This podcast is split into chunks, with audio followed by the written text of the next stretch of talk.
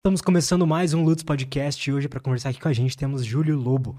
Olá, como você está? Tudo bem? Tudo bem, cara. Coisa boa. Obrigado por ter aceito o convite, cara. Não, eu que vindo agradeço estar aqui. Eu acompanhei o seu trabalho. Falei, cara, que coisa massa, conversar tranquilo, sem gritar nem nada. Olha que massa. Faço questão de participar. Maneiro, cara. É, eu já te acompanho há muito tempo. É, eu sou bem novo, assim. eu- um dos meus primeiros canais que eu virei fã foi sobrevivencialismo. É mesmo, que legal. Eu tinha uns 13 para 14 anos, aí na época eu quis até fazer negócio de escoteiro e tal. Aham. não- acabou não rolando, Aham. porque. eu vou contar isso, porque eu acho que o pessoal lá ficou meio com medo de mim, que eu fiquei empolgado que eu queria usar facas e coisas assim. Ah, Aí achei que, sei lá, Foi com muita ser um sede ao pote. é. entendi. Aí pararam de responder meus pais e tal. Mas Meu é isso, Deus. estamos aqui hoje. Bem-vindo ao mundo dos estranhos. Hoje você tá, você tá acolhido aqui. Eu sou mais um estranho. Boa. Cara, então, assim, hoje, hoje eu te conheço, hoje eu consumo mais a sua parte do, do teu canal de onde você comenta de angústias humanas, de Uhum. psicologia e, enfim, né, problemas do dia a dia. Mas você também tem o sobrevivencialismo, né? É, é, a gente, eu surgi como sobrevivencialista, né? Eu comecei, hoje eu, eu hoje digo um pouco de orgulho ao mesmo tempo um pouco de susto que eu sou um dinossauro do YouTube, né? Eu tô há 12 anos fazendo vídeos, né, cara? É muito tempo, se você for para pensar. Como você mesmo disse, é, eu tenho pessoas que me, me acompanharam dos 10 anos de idade e hoje o cara tem 22, cara. É, cara. É, tipo, é, é muito louco isso, né? E eu agora com cabelos brancos, quando eu volto os vídeos, eu falo, o que aconteceu? Você não tinha barba. Não, é, foi uma transformação. Minha vida tá gravada ali, né? Toda a minha juventude, né? Mas eu comecei no Você tinha sobrevivencialismo. quantos anos lá, cara? você Quando eu comecei, eu acho que eu tinha uns 18, 20, algo Caramba, assim. cara. É. É, porque eu, eu tava muito mergulhado no trabalho e eu falei, cara, preciso de um alguma fuga. E aí eu pensei, pô, vou voltar a acampar, porque eu vou escoteiro, né? E aí eu vou retomar as minhas origens, vou voltar a acampar. E quando eu voltei a acampar, eu falei, por que não fazer uns vídeos, né? Por que não ensinar pessoas a acampar? Porque eu gosto muito de estar na natureza e quem sabe as pessoas não vão porque elas não sabem fazer. Aí eu comecei a fazer vídeos e estamos aqui, né? Que maneiro, cara. É, foi, eu nunca tive intenção de tra- se transformar no que se transformou. Nunca. É, eu, eu, assim, eu digo com. Eu acho que com bastante certeza ao longo da minha jornada aqui, eu vi muita gente chegar e muita gente ir embora. Muita gente. E eu- o que eu percebo é que quem se sustenta é porque faz o negócio porque gosta. O cara que faz pra fama e dinheiro não dura. Não tem jeito. Cara, eu concordo, 100%. É. E onde que entrou a psicologia nisso? Foi, já era, foi tua faculdade ali É. do comecinho? Eu já era acadêmico de psicologia, Ah, né? aí, então dentro dessa jornada eu, eu já pensava em tentar entender como é que uma mente reage quando as condições não são ideais, né? Quando eu estava no escotismo, eu gostava muito de participar dos campeonatos de sobrevivência, por exemplo, porque eu gostava da ideia de, em sofrimento físico, pensar como resolver um problema. Eu sempre fui fascinado por isso. Eu sempre gostei da ideia de falar assim, como é que eu entendo uma mente e como é que eu faço uma mente se tornar funcional quando as coisas não saem bem? E o sobrevivencialismo ele, ele simplesmente somou isso, né? Ele juntou os dois lados da moeda. Exato. E aí eu me formei, né? E durante grande parte da minha jornada eu não atuei como psicólogo, fiquei 100% focado no sobrevivencialismo, né? Ah, dei um, realmente um salto de fé, né? Peguei e falei, vou apostar nisso, vou fazer, vamos ver se paga as contas, né? E a gente fez um excelente trabalho, não só eu, como o Thiago, como o Anderson, né? Os novos agora da jornada, né? E e foi muito legal, cara. Foi muito legal, assim, essa jornada. A gente tem mais de 1.500 vídeos, todos voltados para tutoriais práticos, desde sobrevivência em selva, tomando spray de defesa na cara. Tudo você imaginar, a gente fez nesse- nessa área. Eu acho que o primeiro vídeo que eu vi seu foi de como acender fogo com pederneira. Ah, e sim, aí você sim. explicava algo tipo, por que, que a pederneira era a melhor opção, né? Uhum, naquela situação específica, né? É. É, eu comecei com essas coisas mais ferramentais, né? Ah, como afiar uma faca, como montar um kit, como, né? Depois eu fui para uma área um pouco mais ampla, porque eu sempre gostei de fazer vídeo. Eu, eu, eu gosto da ideia de filmar e contar uma história. Eu não sou um bom contador de histórias em relação de vídeo, mas eu gosto. e aí eu sempre comecei a pensar, pô, mas agora eu quero filmar com uma, uma ideia legal, criar um conteúdo mais bacana. Na época o YouTube era um mato ainda, né? Não tinha nem monetização. E eu pensei, cara, Caramba. não, não tinha. É, é muito louco, né? E aí eu começava a ver canais de fora, né? O que me viabilizou tudo é o fato de eu falar inglês. Se, não, se eu não falasse inglês, nada, o Júlio não existiria, né? Como ele é hoje, né? Porque eu via o que estava rolando lá fora e falei assim, cara, isso aqui é legal, eu vou traduzir isso e trazer para o Brasil. Então eu vi os vídeos, por exemplo, né? Ah, como fazer fogo com pederneira lá fora. Falei, beleza, como é que eu aplico isso para mim e como é que eu trago isso para o público com a minha própria personalidade? E assim foi indo. né? E eu comecei a me basear em o que estava acontecendo no YouTube. Se, se eu via um canal de fora aumentar para 1080p, opa, é uma, uma tendência, eu vou aumentar para 1080p. Pô, que maneiro, cara. E assim foi indo, né? Eu sempre gostei dessa ideia, né? Até que a gente chegou nessas nossas grandes produções aí, né? Teve a ODR, por exemplo, não sei se chegou a acompanhar. Cara, eu vi alguma Ah, coisa, me explica aí pra É, a gente. ODR é uma oficina de desgaste e resiliência. A gente, ó, por exemplo, a terceira edição, que ficou incrível em termos de edição, é, nós colocamos, acho que 22 candidatos é, com a única proposta de eles chegarem no limite deles. A ODR nunca foi feita para ser terminada, não é um curso, é um desafio. O objetivo principal é o cara chegar na parede, passar frio, fome, sono, medo e ele desistir. Esse é o objetivo. Eu quero que você entre na oficina para descobrir qual é o seu ponto de quebra. Então a gente coloca você numa situação onde você não vai morrer, mas você vai tremer a noite inteira, você vai acordar com, as- com um barulho alto, você vai ter que comer inseto. vai- É uma soma de coisas que vai te desafiar em várias áreas diferentes para saber qual é o teu ponto fraco. Entendeu? E é muito legal. Caralho, É muito legal. que maneiro, cara. Tanto que, não vou dar spoilers, né? Mas geralmente a taxa de aprovação é menos de 10%, né? Que chega no final. é. Então tem um final ali. Dá pra- Existe um final. Mas assim, ó, é só quando a gente descobre que, putz, isso aí a gente vai matar e não vai sair. e é fantástico. É, assim, é um laboratório de comportamento humano maravilhoso, cara. Maravilhoso. O que, que você percebeu ali, cara? Que, que insights te deu sobre a natureza humana? Esse, esse É, evento. foi só uma, uma, conformação, uma confirmação do que eu venho estudando dentro da área da psicologia. Que nada do que nós temos em termos de condição física, status financeiro, capacidade de ferramentas importa. O que importa é o sentido. Na UDR, quem termina está fazendo isso por uma causa maior do que si mesmo. É assim, é tiro e queda. Você pode investigar, todos os, termina- todos os caras que terminaram a UDR terminaram porque eles tinham algo que era maior do que suas próprias vontades. Era orgulhar um filho, era muitas vezes construir, sei lá, um, um papel de uma pessoa forte para um grupo de pessoas. É, Ele tinha uma missão que era maior do que o seu próprio sofrimento. Porque é muito característico, e isso até o Victor Frankl fala numa situação muito pior lá no, no- no caso dos campos de concentração, né? Mas é, é muito interessante. Durante o DR, você vê que o cara fica com o olho opaco. E você sabe Como que ele assim? vai sair. Cara, é- eu sei que soa totalmente enfadonho, mas quando a pessoa perde o brilho do olhar, é como se ela desistisse. É impressionante. Você vê na face a desistência. É incrível. Na hora que ela perdeu o brilho, ela vai sair. É tiro e queda. Não tem jeito. E é muito interessante, cara. E você vai vendo os holofotes se apagando, assim, ó. Cara, Um de cada vez. Quando o cara desiste, ele vai embora. né? Ele não fica no, na UDR, ele vai embora. E é muito interessante, porque você começa a aprender a prever quem fica e quem vai. Assim, ó, primeira meia hora, você já começa a falar, esse vai, esse vai, esse não. Só pelas motivações, pelo intento do indivíduo, você já percebe. E isso é só um reflexo do que nós temos na sociedade, né? Se eu tenho uma taxa de aprovação de menos de 10%, isso não vai ser diferente do ponto de vista social. Eu diria que 90% da sociedade não sabe por que acorda de manhã. Mas é. cara, eu diria até mais. Eu tô sendo muito, Justo. muito é, humilde aqui. É, exato. Mas assim, é, nós estamos em uma grande crise mundial. E essa crise é a falta de pertencimento, mais conhecida como anomia, né? Me conta mais sobre é, a anomia é o sentimento de não pertencer a nada e nem ninguém. Simples assim. É o cara se olhar no espelho e falar: quem sou eu? Porque há uma grande falácia em pensar sobre si mesmo. Porque não é você quem diz quem você é. São as pessoas que te cercam que te atribuem papéis. Eu sou pai porque minha filha olha pra mim e diz que sou pai. Eu sou amigo porque os meus amigos me dizem que eu sou amigo. Eu, sozinho, excluído em casa, sem amigos, sem família, sem propósito, olho pro espelho, quem eu sou? Nada. Porque se eu, ninguém me atribui nenhuma função social, eu não existo. E se eu não existo, eu estou em angústia, eu estou em sofrimento. Entende? Então a anomia, ela é assustadoramente angustiante. E o que me incomoda profundamente é o fato de que ninguém fala dela. Todo mundo fala dos sintomas que ela causa. Todo mundo. Eu imagino que você deve saber, né? Ansiedade, depressão. Isso tudo é sintoma, pô. Quando sabe o cara que tá com uma gripe e ele toma um paracetamol e aí diminui, por exemplo, sei lá, dor no corpo. Ele tá, tá tratando a gripe? Não. Ele tá tratando só o sintoma. O vírus continua ali. Entende?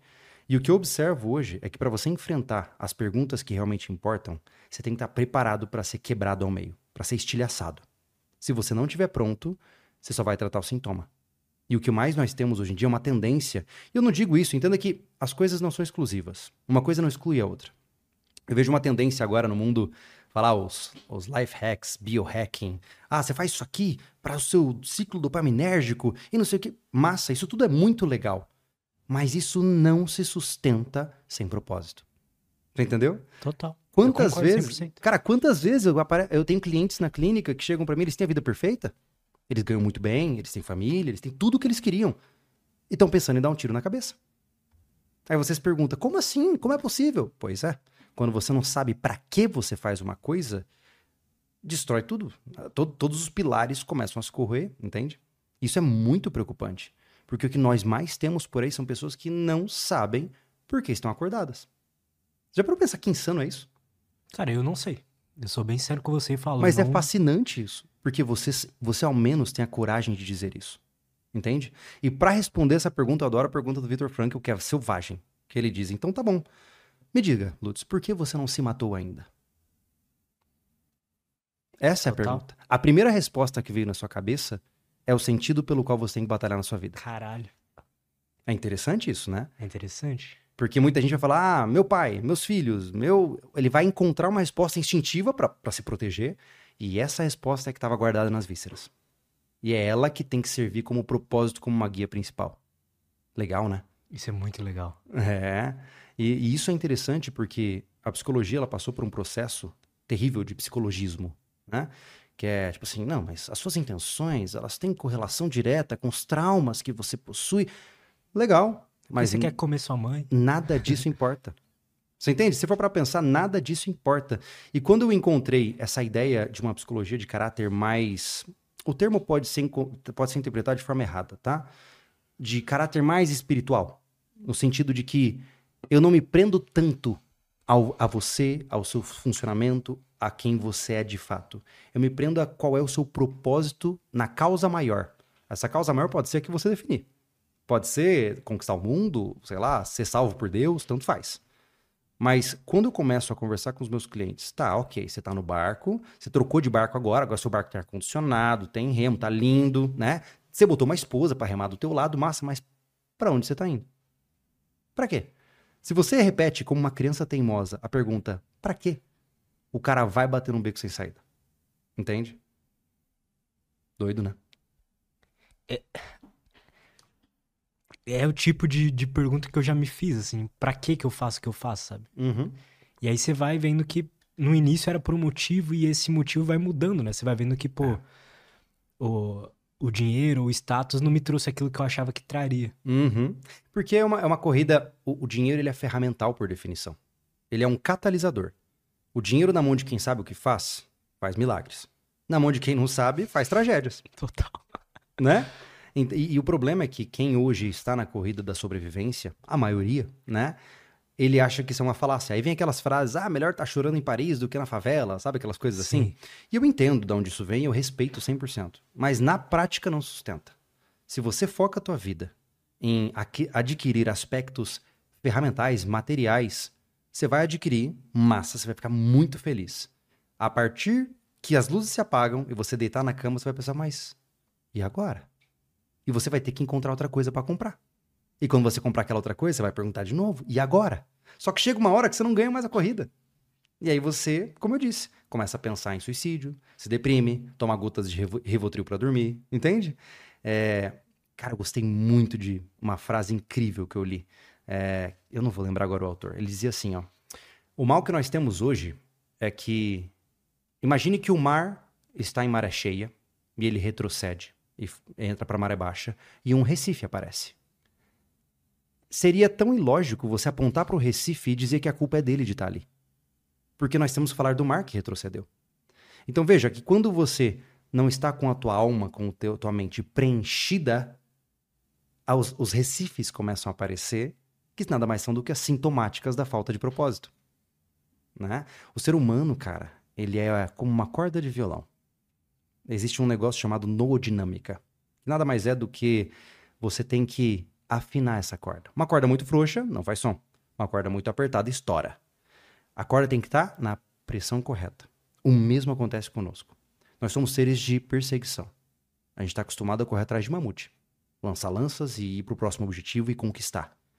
Se você não sabe qual é o seu próximo mamute, vai dar ruim. né? Te faço uma pergunta então sobre isso. Hum. Então, grande parte do sentido da vida ali, esse propósito, é, é criar novos objetivos e atrás deles e conquistar, depois criar outro e conquistar? Eu diria que sim. Nesse ponto, eu adoro aquela conduta mais absurdista do Albert Camus, né? Ele basicamente fala o seguinte: a realidade não tem sentido. A gente roda numa rocha em volta de uma estrela e é muito louco, né? Se for para pensar, do ponto de vista factual, é muito louco o que a gente vive. É absurdo, por definição. Né? E de repente você tá aqui, aí seu amigo, sei lá, morre num acidente amanhã, daqui a pouco você ganha na loteria, é tudo muito insano, né? E Total. o primeiro passo é você aceitar que a realidade é absurda, por definição. Ela é louca, né? Coisas que estão. E ela é absurda porque você é incapaz de entendê-la, não quer dizer que ela não tenha sentido. Entende? Tem uma diferença aí. Talvez tudo o que aconteça tenha um sentido. Você só não consegue vê-lo e por isso julga absurdo, né? Então, entendendo que a realidade é absurda, é, qual é o maior ato de resistência que um indivíduo pode fazer? Olhando para o absurdo, dizer: hum, eu vou criar um sentido para mim. Entende?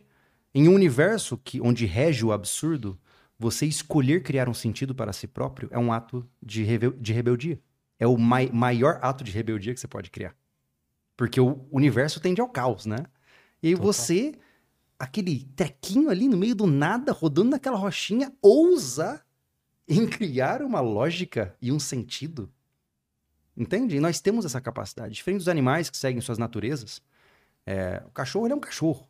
Ele pode tentar o quanto ele quiser, qualquer coisa. Ele não sonha em ser humano. Ele não sonha em enviar as foguetes para o espaço. Nós podemos. Nós, seres humanos, temos essa capacidade que é vista, por exemplo, pela religião como livre-arbítrio, mas dentro do ponto de vista prático, você pode escolher qual quest você pega nesse RPG. Sim. Uhum. E o medo de escolher a quest errada? Você vai errar. Entenda que você vai errar. O teste não é o teste. Tem um canal que eu adoro, cara, assim, eu sou fascinado, que é o Dry Creek Wrangler School. Aham, muito Você bom. conhece, né? Aham. Ele lançou recentemente, acho que ontem, um vídeo, The Test is not a Test. E basicamente, eu concordo 100%. Veja, a vida, ela é criada para falhar. Porque até onde eu entendo, se você não tá escondendo nada de mim, você vai morrer também, certo? Boa. Ok. Eu também. Isso significa que você não vai sair vi- vivo daqui, logo podemos, vamos dizer aí, generalizar que a vida ela é fadada ao fracasso. Você é fadado a fracassar. Do ponto de vista de que não importa o quanto você prospere enquanto vivo, daqui 100 anos ninguém sabe quem você foi e você foi esquecido. Certo? Sim. Se o teste é feito para fracassar, o que importa não é o resultado do teste. O que importa é como você reage a ele. Então a grande sacada é entender que a vida ela é sofrimento. Aqui, a gente está aqui, e não sei, novamente, cada um atribui os sentidos que quiser de caráter espiritual ou não. Mas a vida é sofrimento, é desconforto, é fome, é sono, é frio, né? é morte de gente que você ama, é perder dinheiro, é ser traído, é mentirem pra você. Essa é a vida. O que interessa é como você reage a ela. Eis a grande questão, né? Quais são os os fatores, as, as sujeiras que as pessoas colocam, tipo, na lente que elas veem o mundo pra... que impedem elas de enxergar essa realidade da vida, sabe? Nós já se eu fui Não- prolixo demais. Não, não, não, muito pelo contrário. Nó- Nós já estamos em um, um mundo onde você nasce com muitos handicaps. Você já nasce com muitos pontos negativos, né? Hoje você tem uma sociedade líquida, né? Já seguindo aquela lógica de Bauman, né? É, nós temos tudo muito volátil. Hoje você está com alguém sabendo que se não for conveniente, você pode deixá-la. E eu entendo. Mas saiba que isso gera um sentimento líquido. Tudo é líquido, nada faz sentido. Hoje eu estou aqui, talvez amanhã eu não possa estar. Hoje eu estou com ela, daqui a pouco eu posso não estar. Hoje eu estou nesse trabalho, daqui a pouco eu mudo. E tudo bem, você pode fazer isso, mas essa liquidez, ela é aplicada também em como a gente pensa sobre a nossa vida e tudo começa a não ter muito sentido. Porque uma vida que tem sentido é uma vida que tem compromisso. A palavra-chave Hum. que estão esquecendo hoje em dia é que a gente luta por liberdade. Que maravilhoso. Eu adoro a ideia de lutar por liberdade. Mas a liberdade não tem sentido se ela for separada da palavrinha responsabilidade. Entende? Aí você torna a liberdade em caótica. Ou talvez até mesmo como uma libertinagem. Você confunde tudo. Porque ser livre é ser livre para escolher quais responsabilidades você quer. Não é ser livre de responsabilidades. E há uma confusão aí. E como eu disse, se existe um, se existe um Deus, Deus é o tempo. Porque eu posso te garantir. O cara que discorda hoje e vive a vida que nem um louco, daqui 30 anos a gente conversa. Os homens, de fato, são aqueles que. E quando eu digo homens, é porque eu penso como homem, né? E sou homem, né? Mulheres, por favor, façam a tradução adequada. Total. é, o homem, ele é o homem que é porque ele carrega um fardo. Veja, eu, eu gosto muito de, de uma explicação do Jordan Peterson. Ele fala assim: se você se sente um inútil, você não tem a menor ideia de por onde começar, pega aquela caixa e coloca ali. Você pode ser um inútil, mas pelo menos você está fazendo alguma coisa. Porque um homem é definido em grande parte pelas responsabilidades que ele aceita. E isso para mim fez total sentido. Porque conforme eu fui crescendo, né, eu tenho um histórico que eu saí de buracos muito profundos durante a minha adolescência, na minha jovem adultice, né? E eu fiz escolhas e eu quanto mais eu ganhei responsabilidade, melhor eu me tornei. Eu não sou nem de perto perfeito. Mas hoje, pensa comigo. Se eu falar qualquer bobeira, se eu fizer qualquer bobeira, não se trata só do Júlio. Se trata do Júlio, das filhas, da esposa, da família, dos amigos. Eu vou estar tá destruindo um monte de gente no processo. Então isso meio que me força a ser bom, a ser melhor, a lutar cada vez mais, a buscar por crescimento constante. Então, a responsabilidade engrandece o homem. Nada mais é do que o trabalho enobrece o homem, entende?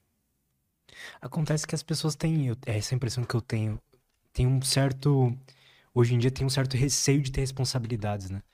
Você vê que a galera não quer mais ter filhos porque é muito difícil. A uhum. galera não, sei lá, não quer passar dias e dias estudando um assunto e, sei lá, fazer um mestrado, um doutorado, sei lá, porque é muito difícil. A gente não.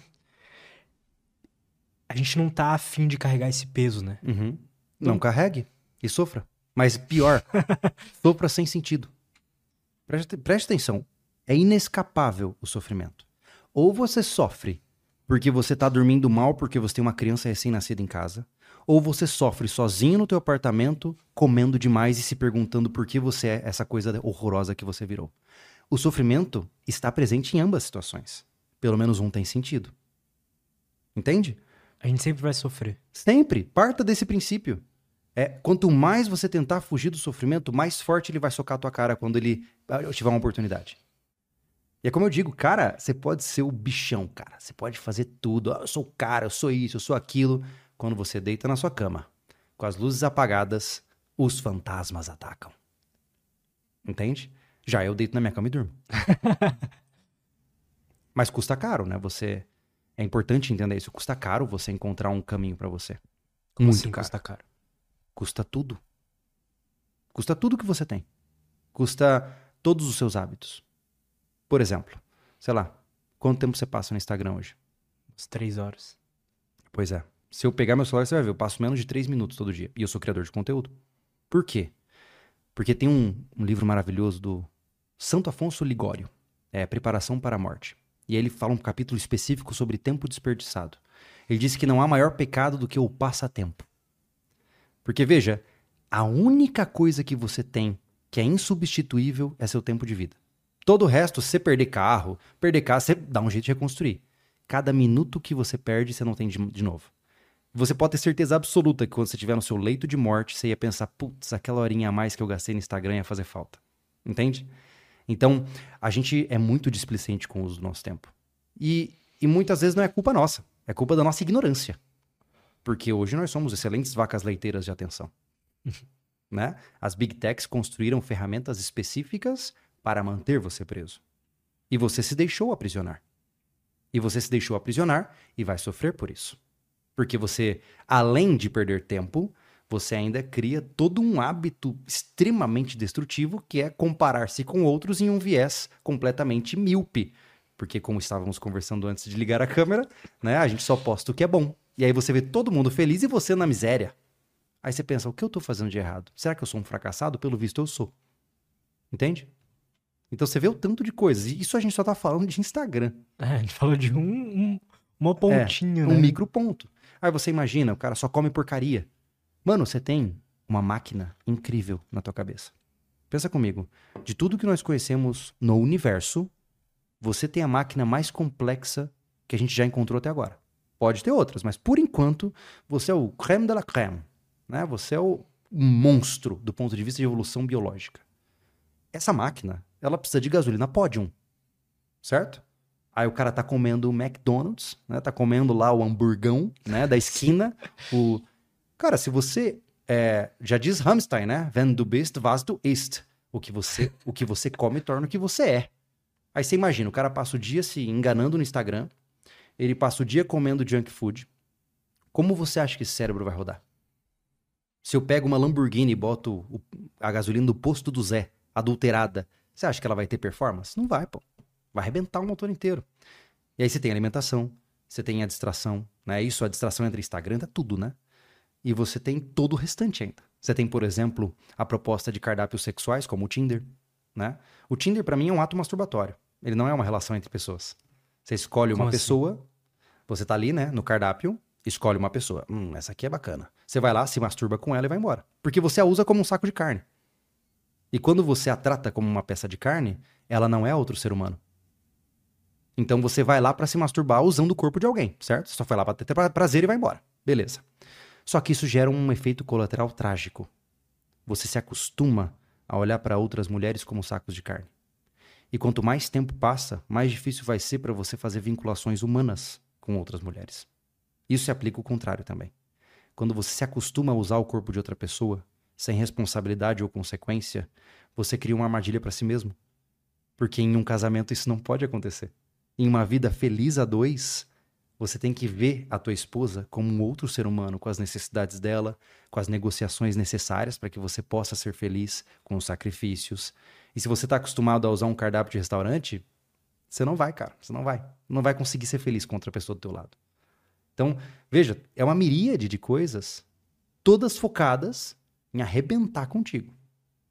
É muito louco se você for para pensar, né? É como se existisse, é como se tivessem descoberto todos os nossos bugs no cérebro e aí Uhum. quem quer ganhar dinheiro com isso consegue com Exato. esses aplicativos e tudo Mas- mais. Mas não é como se. É exatamente isso. Existem é, é, insti- institutos de pesquisa focados em entender como prender você mais tempo no Instagram. Como- esses dias atrás eu me surpreendi, tem coisas bobas que você não imagina. Um fato curioso. Sabe quando você vai abrir uma página qualquer, hoje em dia, e ainda não carregou? Você já percebeu que os, os quadradinhos de cada coisa já estão disponíveis ali, mesmo que não tenham carregado? Aham. né? Meio que um, um- uma estrutura de layout.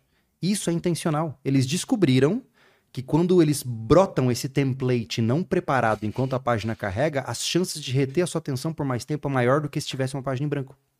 E é tudo calculado, cara. Tudo. É impressionante. Então você imagina, se eu e você, que somos insignificantes do ponto de vista financeiro e de influência de poder, já entendemos isso, imagine os caras que têm trilhões à disposição. É como eu disse, nós somos excelentes vacas leiteiras. Excelentes, cara. Você hoje, ao usar o seu Instagram, você tá enriquecendo alguém. Porque reza a lenda de que quando você não paga, o produto é você, né? Sem dúvida. É, e a, a impressão que eu tenho mesmo, e até vi esses dias um. Talvez um dos. O maior hacker que existe hoje vivo. Ele falando sobre esses temas e. E é realmente a impressão que eu tenho é que tá ficando cada vez mais difícil de eu desviar o olhar do celular, sabe? É. Então, quando eu entro num loop de ver Reels, por exemplo, tá ficando cada vez mais difícil de eu conseguir me tocar que eu tô ali e, e fazer o que eu tenho que fazer. e você imagina se o VR realmente decolar. Na hora que você botar um óculos de realidade virtual e nunca mais sair, cara. Não tem aquele filme? Qual é aquele filme que tem. Enfim, tem um Tem filme vários, né? recente aí que a molecada vive num jogo, né? É jogador número um. Isso! É bom. É, isso aí, o guri vive numa, num lugar todo arrebentado, É. mas tem uma vida linda na internet, né? E é isso que acontece. Quando você não tem um propósito na sua vida, onde você vai buscar isso? Num lugar mais barato. Por exemplo, eu não tenho nada contra, mas um fenômeno é um fenômeno. Quando você, homem adulto, por exemplo, sente necessidade de ficar jogando a madrugada inteira, você não tá só se divertindo.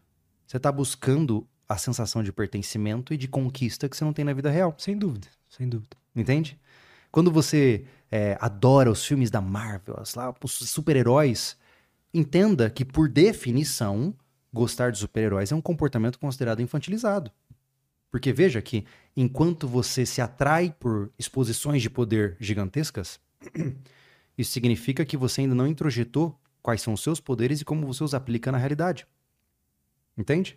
E, e, eu sei, eu sei que tem gente que pode ficar contrariada com isso e tá tudo bem, não tem problema, né? Tem gente que vai discordar, mas as coisas são o que são. Chega um determinado momento, quando você vai ganhando maturidade, eu tenho certeza que talvez você tenha passado por isso, ou quem esteja ouvindo está passando por isso, que é você não consegue mais jogar tanto quanto você jogava. Sabe quando você tá sempre na expectativa de voltar naquela imagem dos 15 anos jogando alucinadamente? Você não consegue mais. Aí o cara fica triste, você tem que ficar feliz. Porque significa que você sobrepôs o que o jogo te entregava com vida de, de verdade, com realidade. Entende? A realidade se tornou mais interessante para você do que o jogo. Isso é uma conquista. Se você assiste cada vez menos seriados porque você está fazendo um monte de coisas na sua vida, isso é bom. Porque você está cada vez menos na fantasia e mais na prática. E por que, que a gente não tem essa impressão? Por que, que quando a gente está na correria, jogando o jogo da vida, a gente é, se sente mal por não ter tempo de. Vamos voltar à bússola. Vamos voltar à bússola. Que é: para que, que você está trabalhando tanto? Para comprar uma kitnet de 700 mil reais em São Paulo e ficar pedindo iFood? Para ficar no seu Instagram em um sofá de 10 mil reais? É isso que você chama de motivação? Sinto muito, não é? Você entende? Quando você vai na raiz, fica fácil de entender. É, sim, lazer é bem-vindo. Sim, hora ou outra eu também pego para jogar alguma coisa. Adoro Kerbal Space Program, por exemplo. Uhum. Mas é. Jogo de nerd, meu Deus, ah, jogo eu, difícil. Eu sou cara. totalmente nerd, desculpa. Não tem como fugir. Mas a grande questão é que a vida é feita de moderação. Tá tudo bem se divertir, né? Já existe o conhecimento amplo que todo mundo entende que é há tempo para guerrear e há tempo de paz. Há tempo para trabalhar e tempo para descansar. É assim que funciona. Então, tá tudo bem você descansar quando você tem que descansar. No entanto, moderação. Sempre. Você está pecando por excesso, algo está errado. Quando você, cara, quando algo está em excesso na sua vida, você está fugindo de alguma outra coisa. É sempre assim. Hum. Ah, Júlio, eu estou trabalhando 12 horas por dia para conquistar. Tem certeza? Tem certeza que você está trabalhando tanto assim só para conquistar ou você está fugindo de outra coisa também? É importante pensar isso. Porque a gente sempre cai na corrida dos ratos, cara, porque a gente não pensa.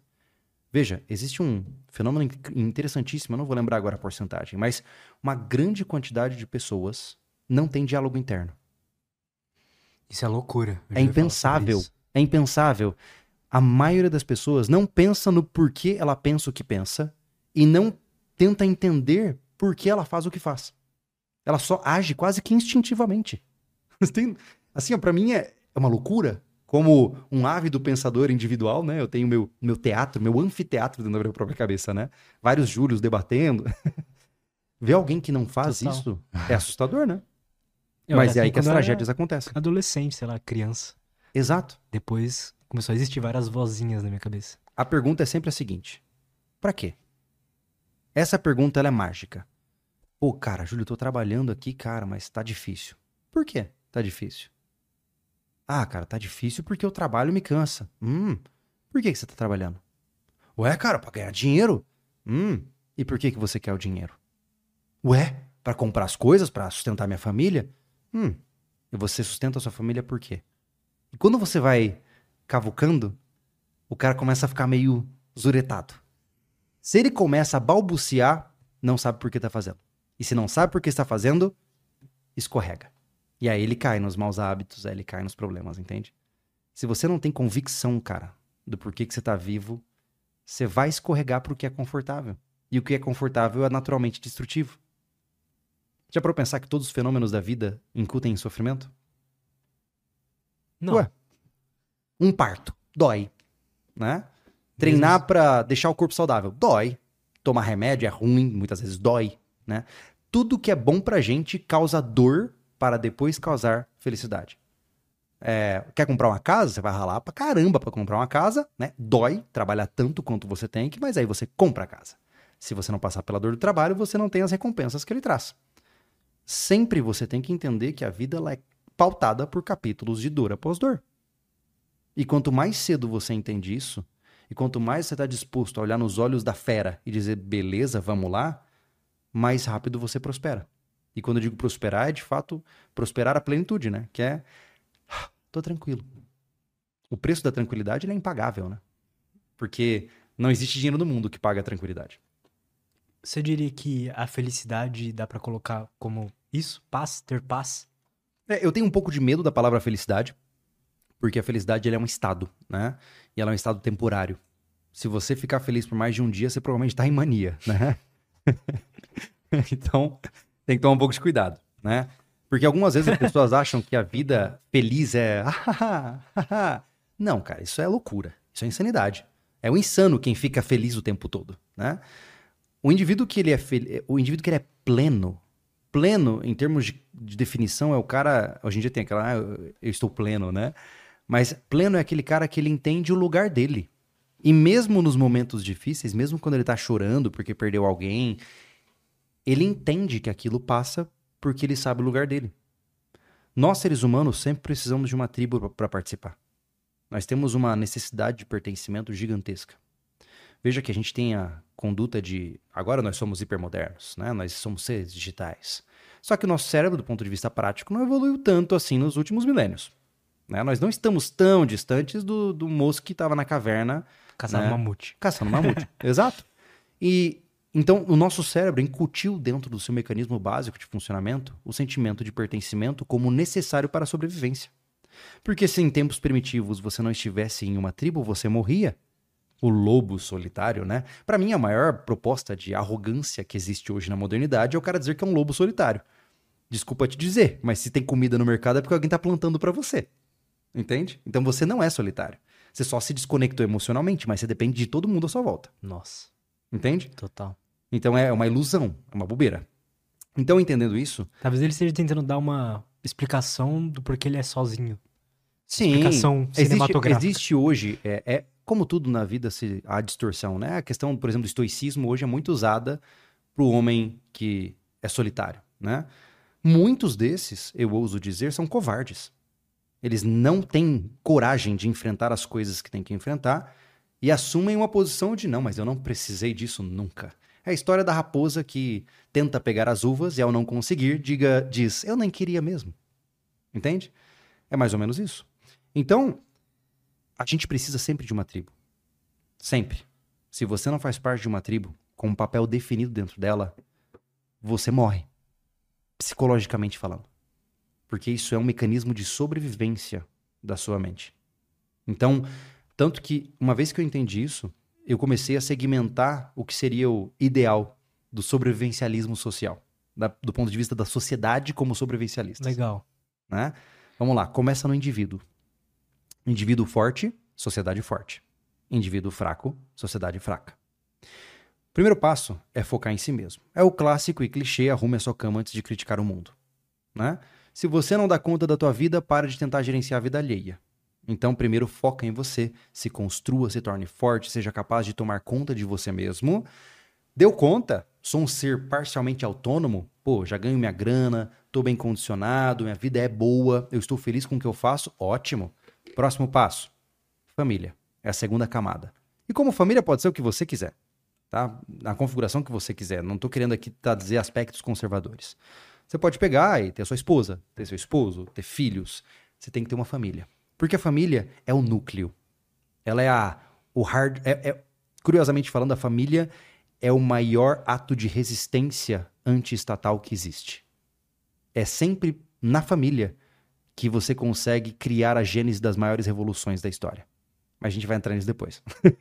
Já quero saber. É, mas é interessante. É porque é na família que as crenças são profundamente arraigadas, porque você está criando uma criança que acredita no que você fala para ela por muitos anos certo? E na mesa de jantar de uma família é onde são discutidas ideias que ninguém nunca vai ouvir a não ser aquela família. É um antro de resistência. Não é à toa que, curiosamente, chapéu de alumínio modo on, né? é, existe, um, existe um esforço intenso para destruir esse formato familiar. Porque não é conveniente para governos com intenções totalitárias ter famílias que não são penetráveis. E uma família composta por valores, especialmente hoje, o que fez muito isso por séculos foi a religião. A religião, Sim. uma família religiosa era uma família blindada. Você não entrava naquela família. Você só entrava quando convidado, e ainda assim você não ia ter acesso a metade do que eles falam. Então a família é um, Ou quando você botava um, sei lá, um. Botar, entre aspas, aqui um capítulo na Bíblia, né? É, Fa- algum pastor falasse algo. Exato, exato. Mas é muito fechado um núcleo Sim. familiar. Né? Então ele é muito robusto às mudanças ideológicas. Né? Depois da família, tô bem, tenho uma família, tenho uma esposa, tenho um marido, enfim. Agora eu estou feliz, morando num lugar onde as pessoas que, que eu amo estão à minha volta e eu sei que elas me amam e eu confio completamente nelas. Depois disso, nós temos que subir o extrato. E o pró- próximo ponto é o clã. Ou seja, depois da família você tem um clã. O seu clã é a família que você escolhe. São os amigos, ou melhor dizendo, os irmãos, e não é vulgarizar o termo, são os irmãos que você sabe que estarão na trincheira com você. Entende? Esses caras são muito difíceis de você encontrar. Né? Uma boa amizade demora mais do que cinco anos para se consolidar. Ela tem que passar por muitos capítulos para de fato dizer assim, é uma boa amizade. Né? Mas uma vez que você encontra bons amigos e esses amigos também estão com famílias, sabe o que acontece? Você vai criar uma pequena tribo. Né? Total. E aí você, nessa pequena tribo, vocês têm os seus próprios ritos, que são os churrascos, que são os passeios, as viagens. Então você propositalmente une esse grupo e cria uma bolha do mundo lá fora, de certa forma. Entende? E você tem a sua micro-liberdade ali dentro, onde você pode chegar pro teu amigo e falar as maiores barbaridades que ele vai te entender. E ele não vai te prejudicar, então você se sente ouvido. Né? Não tem aquela regra que é necessário uma vila para criar uma criança? Porque a minha filha não pode ser educada só por mim. Ela tem que ser educada pelos meus amigos também. E ao ver as esposas, e ao ver também as filhas das- dos meus amigos. Entende? Então é uma soma de elementos influenciando naquela saúde psíquica para formar aquele indivíduo. E hoje o que você tem são crianças. Formadas pelo shorts. Cara, eu, eu ouso dizer, tá? Crianças embotadas. E quando eu digo embotado, nada mais é do que uma flor que não desabrochou. Entende? E isso é problema. Isso é um problema terrível, porque uma vez que essa flor não desabrocha no tempo certo, ela vai demorar muito para conseguir o que ela teria conseguido rapidamente num solo fértil. Isso destrói uma, um potencial humano.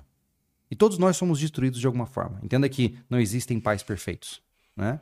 Todos nós temos cicatrizes, temos batalhas, né? temos dificuldades. Mas, novamente, para você criar um ser humano viável, você não pode ignorar o fato de que ele tem que passar pelas mesmas etapas. Então, por exemplo, os meus amigos têm total liberdade para educar as minhas filhas. Porque eu confio neles e, eu- e eles confiam em mim. E eu tenho certeza absoluta que se eu morrer agora, as minhas crianças não vão ficar desamparadas. De jeito nenhum. Então, você entende a paz que eu sinto? Eu sinto que se eu morrer agora, enquanto conversamos, vai ficar tudo bem. Vão chorar por mim. E que bom, né? Quer dizer que eu era amado. Mas vai ficar tudo bem.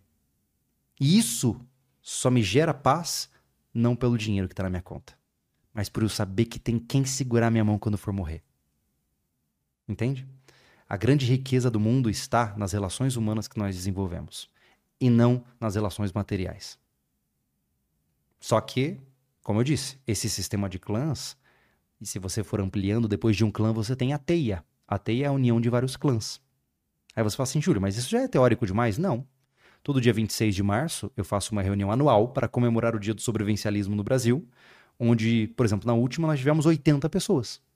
Reunimos pessoas do Brasil inteiro, vários clãs diferentes que compartilham as mesmas ideias, reunidos juntos para conversar e confraternizar. Então existe lugares onde você pode ser amado. Né? Hoje em dia é quase que o pessoal, as pessoas satirizam para desvalorizar, né? Mas é o bromance, por exemplo, né? Eu amo os meus verdadeiros amigos. De verdade. E, e- e não há brincadeira. É um amor não erótico, óbvio. óbvio, né? Pelo amor de Deus. Mas é, eu amo meus amigos. Eu tô disposto a morrer por eles. E eles estão dispostos a morrer por mim. E isso é lindo. Isso te dá. Tá tudo bem agora. Se eu faltar, alguém assume o meu lugar. E isso é maravilhoso. É para isso que a gente continua lutando, né? Para que o nosso trabalho, para que o nosso projeto de vida não desapareça se a gente bater a cabeça e morrer. A gente perdeu um pouco, né, a necessidade de interagir. Hum, você não perdeu. Você só finge que perdeu. E aí você finge ter isso em aplicativos, em relações superficiais. A minha tribo são os influencers que eu sigo, por exemplo. Né? É, desculpa, boring, né? Entende? A, a grande. Eu, eu tenho uma ideia aqui. Eu acho que a gente tem que mudar o paradigma aqui também. E a gente não pode ser catastrofista. Tudo que a gente está falando é um problema, mas tudo se arruma. A única coisa que não se arruma na vida é a morte. Todo o resto a gente dá jeito, né? Eu desenvolvi um negócio que eu considero bem interessante, né? Bom, muita gente faz isso sem perceber, que eu chamo de churrascos intencionais. Como é que funciona? Nós temos um péssimo hábito de olharmos para as nossas amizades a partir de uma premissa de causalidade ou casualidade. O que, que isso significa? Ué, eu sou amigo do fulano porque ele trabalhava comigo um monte de tempo e a gente virou amigo. Ah, não, esse aqui é meu amigo de infância, a gente brincava junto. E aí você atribui às amizades um caráter passivo. Elas vêm até você. Só que quando você é adulto, isso não existe. Não existe mais a amizade passiva. Ela tem que ser intencional. Então o que, que eu faço? Né? Eu, quando vejo alguém que me chama atenção, sabe quando eu tô conversando com ele, eu falo assim, cara, esse cara é legal. Ele pensa mais ou menos como eu, ele tem uma visão semelhante. Eu vou chegar pro cara e falar assim, ô velho, vamos marcar um churrasco, cara, pra gente trocar uma ideia, pô, vamos, vamos conhecer mais melhor para tentar entender o que a gente pode fazer juntos e tal. E eu realmente eu marco um date. onde eu vou assar uma carne, a gente vai conversar, de repente toma uma cerveja e eu faço uma sondagem para ver quem é aquele indivíduo. E uma vez que ele passa na primeira etapa, ele vem em outro churrasco, depois outro, depois daqui a pouco é meu amigo. Mas é intencional. Entende? Então, as pessoas estão sozinhas porque elas ficam atribuindo esse caráter de passividade em suas amizades. Quando na verdade você tem que propositalmente, se você não pegar teu WhatsApp, seja lá o que for, fala assim, ô, oh, cara, ô, oh, vem aqui em casa, vamos fazer alguma coisa. Se você fica esperando alguém fazer isso por você, ninguém faz porque tá todo mundo esperando também. Não é verdade? Total, total. Então, então é interessante isso, né? Mas, mas, enfim, em resumo é isso, né? Eu acredito piamente de que quando você parte da base individual e lentamente expande para o caráter coletivo, você tem muito mais sustância. Eu não falo, ai, da presidência do Brasil. O cara quer falar da política brasileira, mas ele não participa nem da vigilância comunitária do bairro. Ele nem conhece o vizinho. Entende? Para mim, desculpa, mas para mim é uma falha de congruência. Como é que você quer mudar um país se você sequer consegue se integrar à sua vizinhança? Então, vamos começar pelo começo, né? Vamos limpar a casa, vamos ter uma família feliz para depois pensar no mundo. Né? Muitas vezes o cara tá lá levantando bandeira, brigando politicamente e a esposa tá em casa chorando. Algo está errado. Isso é um fenômeno bizarro. É. Mas são fugas. Fugas do Recife que tá aparecendo. Sempre. O cara que peca pelo excesso tá fugindo. O bicho-papão tá correndo atrás dele e tá desesperado. Desesperado. Extremismo sempre tá ligado à covardia, por mais louco que soe. Porque se você precisa ser extremo em alguma posição, é porque você tá se agarrando a ela com desespero. Porque você não tem coragem de enfrentar o que tá se escondendo por trás dela. É verdade. Tô, eu tô me lembrando de quando eu era extremista. Todos nós temos essa fase, né? Todos nós temos aquele momento em que a gente se destempera. E o que acontece é que quando a gente tá com esse acúmulo de problemas, e veja que são como juros compostos de uma dívida que vai aumentando, né? Quanto mais você entra nesse buraco, mais fundo ele vai ficando. Dizem que o inferno tem alçapão, né? É, não importa a altura que você esteja no inferno, vai ter um alçapão para você entrar mais fundo, né? Então a, a ideia dessa frase é que o sofrimento ele é infinito. Você vai mergulhar fundo, fundo, fundo, fundo e você não sai, ele vai ficar cada vez mais profundo. Porque se você não sabe o que você está fazendo, cara, você não tem como sair dessa. Talvez agora as pessoas me perguntam assim: beleza, Júlio, como é que eu encontro alguma coisa para mim? Aí que eu, que eu te falei no começo: custa muito.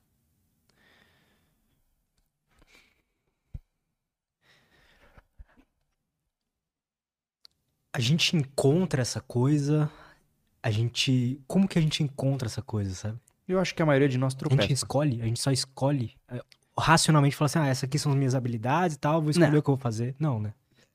Assim, ó, você pode usar racionalidade? Pode, mas nós somos seres emocionais. Nós precisamos do tempero da emoção. Nós não podemos ser totalmente emocionais. Aí também é maturidade, né? Mas você tem que. Imaginemos que você toma uma decisão pega ali o, o temperinho e joga em cima de emoção em cima para dar cor para aquilo. Entende? É, é a cúrcuma no arroz. Entende? Então, a ideia principal que eu observo é que para você encontrar uma vocação, né, ou até utilizando um termo de caráter mais religioso, o seu chamado, né, você tem que se submeter ao mundo.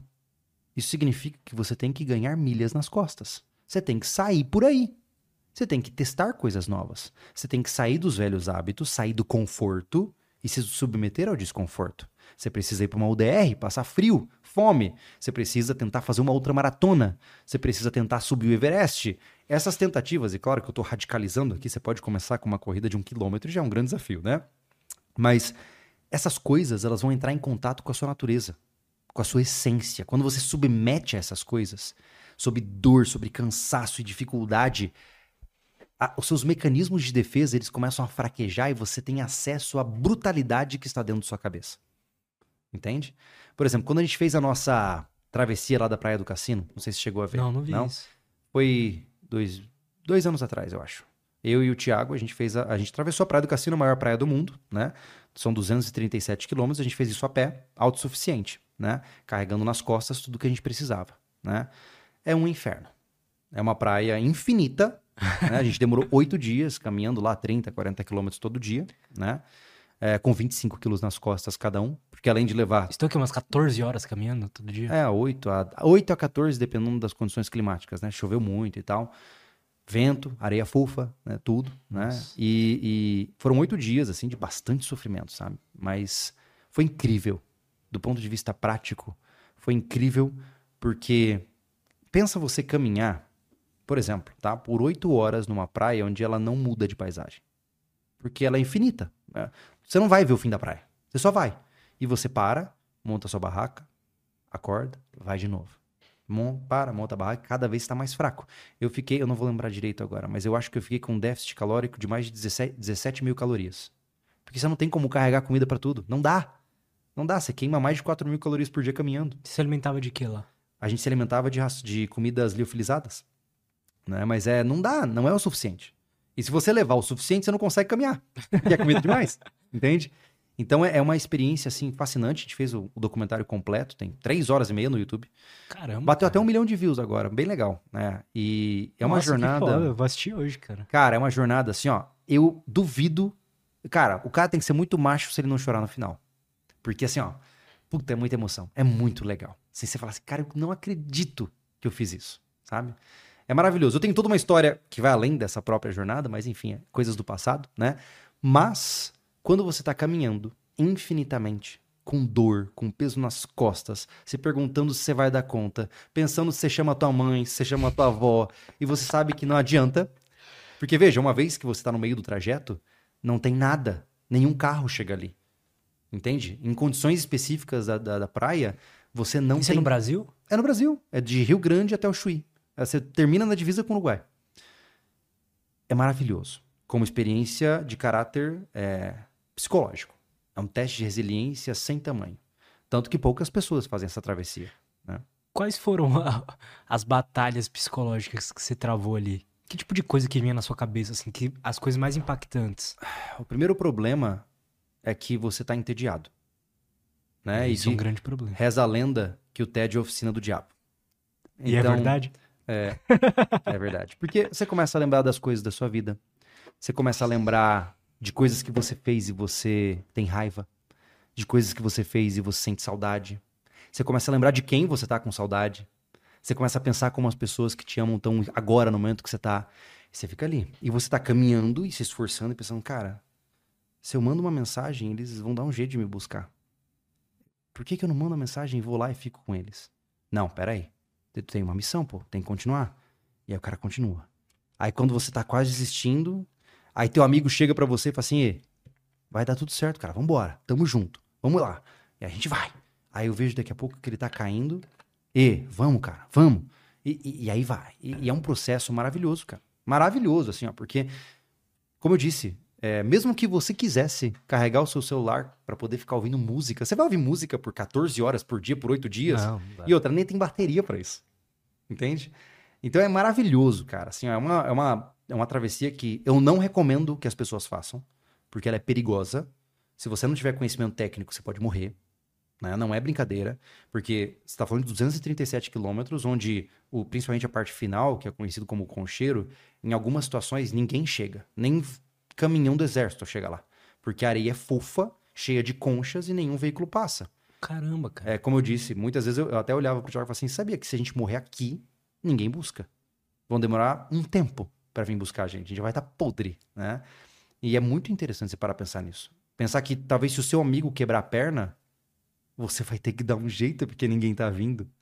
E isso gera, cara, em você aquele sentimento de imersão. Eu brincava dizendo assim, eu me sinto no mundo do Mad Max. Sabe aquelas terras devastadas assim, ó, porque só tem dunas de um lado. E detalhe, né, a água é extremamente escassa. Né? Tem vezes que você tem que andar 30 quilômetros para achar um arroio d'água, né? É, é muito legal, cara. Assim, ó, como experiência, é uma experiência que eu levo pra cova. Entende? Isso é, para mim, é maravilhoso.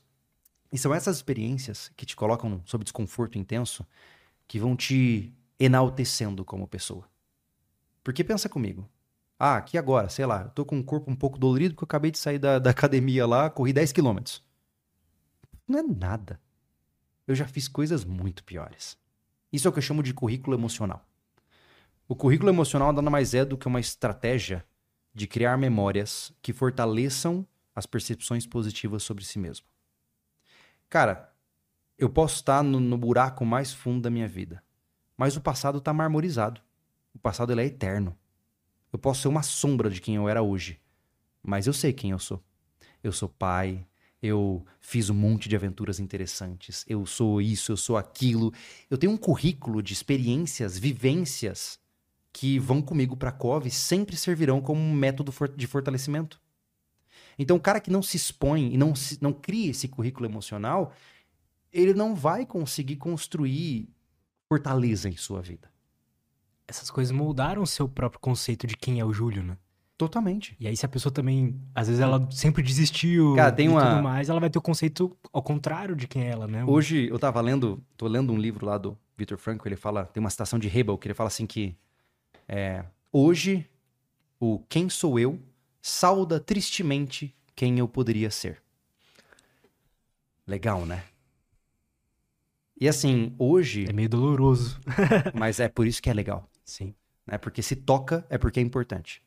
Né? Seria ótimo de dar risada aqui, mas é bom doer. A hora você ficar, né? É bom. Então, a grande sacada é que, graças ao acúmulo de responsabilidades que eu tomei na minha vida e a responsabilidade de não desapontar as pessoas que, que estão comigo, e claro, né, quem me segue também como né, criador de conteúdo, né, eu sou obrigado a ser uma pessoa que eu poderia ser. Eu não sou o meu ideal de performance, eu sou falho em vários aspectos, mas eu também não estou vacilando. E quando eu olho para o que o Júlio supostamente deveria ser e quem ele é hoje, pô, eu tô ganhando a corrida. Entendeu? E quando eu sinto que eu tô ganhando a corrida, eu sinto novamente aquela sensação de estar preparado para a morte. Porque se eu morrer hoje, cara, tá tudo bem. Eu fiz tudo o que tinha para fazer do jeito certo.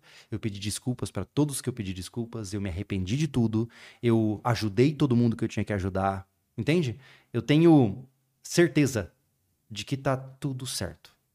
As pendências, elas são terríveis, elas criam pontas soltas ao longo da nossa vida e viram um novelo de, de lã todo, desa, né? todo desaprumado. Então você vai cortando essas pontinhas uma de cada vez e vai melhorando e vai deixando ele num lugar mais bonito, ele se torna algo legal, né? Cara, isso que você falou é o que eu tenho. Acho que todo mundo tem esse medo, né? De chegar no leito da morte, assim, aquele dia que você sabe que vai morrer ali você começa a lembrar de tudo que você poderia ter feito diferente, que uhum. você poderia ter feito melhor e tudo mais, né? É, mas isso só acontece se você não está satisfeito em como Exato. você vive sua vida agora. Não tem jeito. Essa é, essa é a grande questão. Sempre se remete ao presente. É, é importante entender que o futuro é incontrolável, em partes. Você pode planejar algumas coisas, mas nunca sabe se vão dar certo, né? O passado é marmorizado. Isso significa que ele não pode ser alterado. Você pode pensar sobre o passado, mas nada acontece.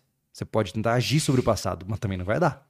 Ele já foi escrito na eternidade do universo, nunca mais aquele fato será diferente, ao menos nesse universo.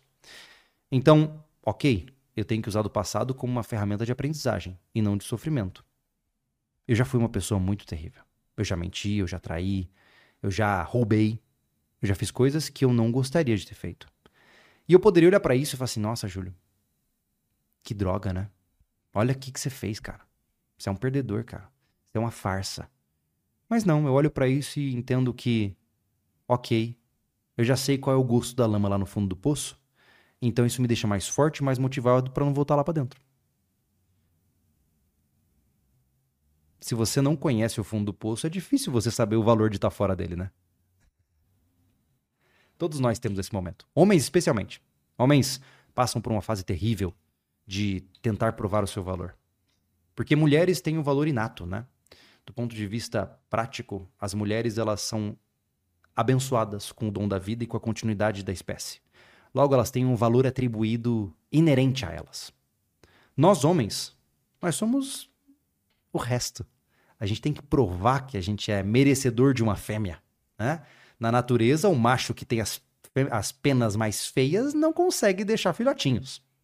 E isso não é diferente para nós. Nós, homens, temos uma compulsão de mostrar que a gente serve para alguma coisa. E muitas vezes, para tentar mostrar que você dá conta, que você é o cara que tinha que ser, que você merece essa crista que tá aí na tua cabeça para cantar de galo, você se excede, você se perde, você se mata. Quantos homens morreram porque queriam se mostrar suficientes? Eu acho que muitos. A grande maioria. Não tem um papo de que quem homens se matam mais do que mulheres, ou algo assim, ou tem mais depressão do que mulheres? Ou... Eu não sei te dizer na prática. Eu não tenho acesso a esses dados de cabeça, assim. Mas é. Eu acho que todos estão em sofrimento. Não dá pra gente medir sofrimento humano. Entende? O seu sofrimento é o único seu. O meu é meu. Não dá para dizer quem tá melhor.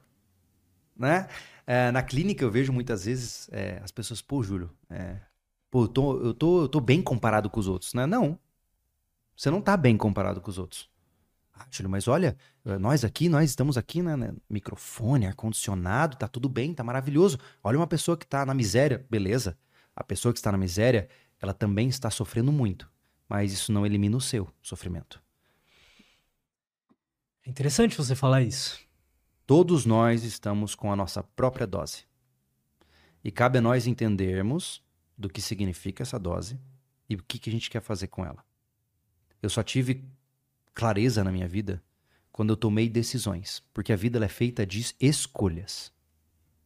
Se você não fazer a escolha certa, se você não assumir as verdades que estão te perseguindo, você vai pagar caro.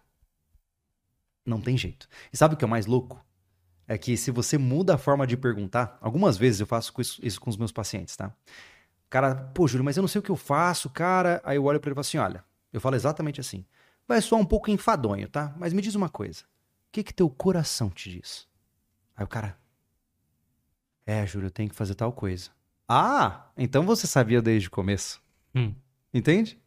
Porque você sabe o que você tem que fazer. Você só não quer ouvir. Você sabe, só que você tá soterrando essa tua voz interna com pornografia, com busca por dinheiro, com seja lá o que for, com álcool, com droga, qualquer coisa. Está soterrando essa voz porque você não tem coragem de ouvir ela. E na hora que você ouvir ela, e vai, como eu disse, vai custar caro para você seguir o que ela tá te dizendo. Mas se você seguir ela, cara, você dorme em paz. Pelo menos você morre satisfeito com a vida que você teve. É, exato. E eu não sei de fato se há alguma coisa depois daqui né? Mas eu, eu adoro aquela proposição. O próprio Jordan Peterson fala isso. Eu gosto muito do que, dos, dos discursos dele. Ele fala assim: Eu ajo como se Deus existisse. Veja, e aí tem uma pegadinha. Porque ele não está disposto a assumir que Deus existe. Porque se ele assumir que Deus existe, ele vai para o inferno. Porque ele não está à altura de entrar ao paraíso. Então, por medo de não ser perfeito, porque seguindo essa linhagem religiosa, tá? Por medo de, de não ser perfeito, porque perfeito só há Jesus Cristo e Deus, lá pelo que eu entendi, né? Eu não sou muito conhecedor desses aspectos bíblicos. Uh, ele prefere agir como se Deus existisse. E isso já o torna um homem melhor. Isso já o torna a, a criar ímpeto por algo melhor em sua vida. E eu acho isso fantástico. Porque se você agir como se Deus existisse, provavelmente você vai fazer muita coisa boa. E vai deixar de fazer muita coisa ruim também. Não por medo. É, eu tenho muito receio das pessoas acharem que eu tô dizendo isso porque você tem que ter medo do inferno. Não. Quem age por medo é covarde, né? Se eu te encurralar num canto e te forçar a tomar uma escolha, você não tá tomando ela por coragem. Você tá tomando ela porque você tá com medo, né? E eu sempre defendo o contrário. Olhe para o dragão nos olhos dele e diga: venha. E vamos ver o que acontece. Seja corajoso, pô. Você vai morrer, cara. Você nasceu sozinho, vai morrer sozinho. Relaxa. Né? Curte o rolê. Pelo menos aí escreve um livro sobre você. é, e ainda assim, eventualmente queimam a última edição e você desaparece. Morre também. Né? E, e essa é a natureza das coisas. E aceita. Aceita que dói menos. Você vai virar pó. Quando você estiver no teu leito de morte, seus herdeiros já vão ficar secretamente pensando para quem vai cada coisa que você tem. E é como é. E não adianta querer pensar diferente, tá tudo bem. Eu sempre vivi com muito medo, cara. Com muita. Com muito medo de, de tomar decisões assim que vão fazer eu perder meu tempo, ou tomar. Uhum. Ou de não ser capaz de ajudar alguém que eu gosto quando ela precisar, sabe? Uhum. E quando. Alguns anos atrás, quando eu decidi tomar uma decisão de, de sair da casa dos meus pais e tal, e tentar a vida sozinho assim.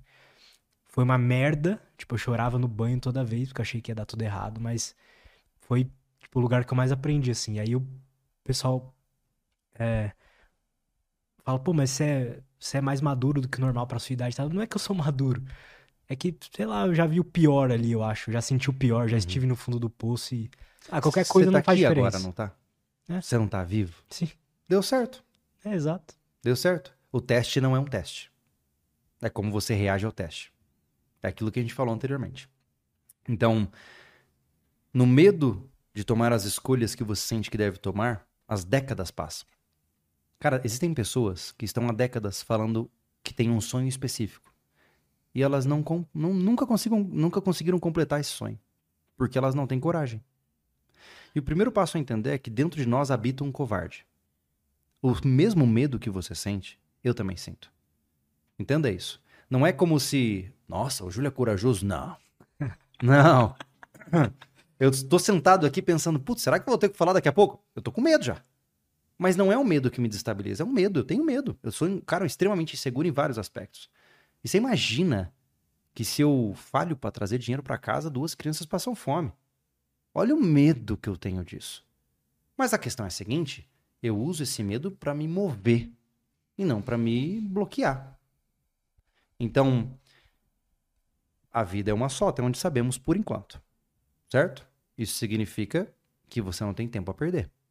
E quando não há nada mais desesperador do que olhar no espelho, velho, com rugas, e dizer: Santo Deus, o que fiz da minha vida? Eu não queria estar nesse papel. Não queria. Mesmo que em uma mansão com. Disso eu tenho medo. É, isso, todos nós, todo mundo tem que ter medo. Cara, não há nada mais assustador do que estar no teu leito de morte e pensar: caramba, joguei minha vida fora. Você tá maluco. Isso eu, eu acho que isso é um inferno na Terra. Se há uma, uma descrição, é isso. É você chegar no ponto de não retorno e perceber que pegou o caminho errado. Isso deixa tenso, né? Porque aí você entende, ah, então tem o caminho certo. Tem. Cada um tem o seu. E para você descobrir, submeta seu desconforto. Quando eu faço as minhas loucuras aí de, que nem eu te falei, a gente fez o desafio da esteira lá, né? Cara, é. isso é uma loucura. Você é. falou isso em off? Eu não lembro. Foi em off. Fala é. aí, pessoal. A gente foi no sobrevivencialismo, a gente botou duas esteiras na sala, ligou a live e caminhou até cair, né? Numa esteira, né? Nossa. Eu fiz 60 quilômetros caminhando. Caminhar na esteira né? é tão legal, divertido. É super divertido. 60 quilômetros caminhando e E eu e aí eu parei porque eu achei que a partir dali eu ia começar a passar por um sofrimento desnecessário, porque o Anderson na época tinha parado aos 40, mas eu falei, cara, não vou estender muito, senão vai ser vai começar a ficar sério, né, no, do ponto de vista de talvez criar repercussões. Mas até hoje eu me arrependo. Por isso eu quero refazer o desafio. Eu quero bater 100. É a minha meta. Né? A próxima, o meu próximo desafio da esteira vai ser ano que vem e eu vou ficar 100 km caminhando uma esteira. E assim é, custe o que custar. Nem que sobe só os tocos dos meus pés. Custe o que custar. E essa obstinação de passar por algo difícil, é uma vez que você desenvolve isso, você cria isso em outras esferas da sua vida. E você aprende a ser mais rígido com as suas escolhas, porque a vida é feita de escolhas mesmo. Se você escolhe, e veja, novamente, vai soar enfadonho, mas quando você escolhe com o seu coração, não tem mais volta. Você provavelmente já tomou uma decisão assim. Ah, vários. Sabe quando você fala assim, cara, eu tenho que fazer isso. Não é teu cérebro. Não, é. Tá nas vísceras, assim, ó, você sente. E se você, depois que ouviu essa decisão, não tomar, hum, a conta vai ser cara. Porque aí começam uma série de problemas. Porque aí você tá se enganando. E a traição é o maior dos pecados, né? Você tá traindo a si mesmo, cara. Você sabe pra onde tem que ir, tá fingindo que não sabe e tá se mutilando no processo. Então, por isso que eu digo que custa muito. Entende? Porque talvez você, de repente. Não De tomar repente- uma decisão também é tomar uma decisão, né? Exato. É dizer não. Então você imagina que talvez agora você esteja pensando assim, Júlio, eu preciso sair do meu trabalho. Não é o que eu queria estar fazendo na minha vida. Olha o quanto isso vai custar, pô. E eu não tô aqui dizendo que você tem que queimar pontes. Não tô aqui dizendo que você tem que sair metendo o louco e mudando tudo do dia pra noite. Não, nós não somos crianças. Se você não tá feliz com o teu trabalho, planeja. Cinco anos para transicionar de carreira. É um tempo viável, onde você não compromete a tua vida financeira, onde você pode se qualificar para outra área. É o que você falou, a gente quer liberdade, mas com responsabilidade, né? Exato. Você pode. Eu, ao longo da minha vida, eu fui lentamente estando no lugar onde eu quero estar. Então, poxa, eu saí, eu cheguei na cidade grande, né? Quando eu me mudei para Florianópolis, eu falei, não é aqui que eu quero estar. Eu quero, o meu objetivo principal era estar no campo. E aí eu saí da, da grande cidade, fui para uma chácara pequena, né? Dessa chácara pequena, eu fui para uma casa temporária para depois mudar para o rancho. Então, é um passo a passo que vai me levar do ponto A para o ponto B. Eu não posso largar tudo e ir para o lugar. Eu não posso. A gente tem Isso é uma laços. fuga também, né? De Exato. certa forma. Aí deixa de ser Deixa de ser adequado. o propósito que você tá buscando, né? Totalmente. Deixa de ser funcional. Então, sim, faça o que você quer da sua vida. Só tem uma só. Mas lembre-se, pegue o caminho de menor sofrimento para você e para os outros.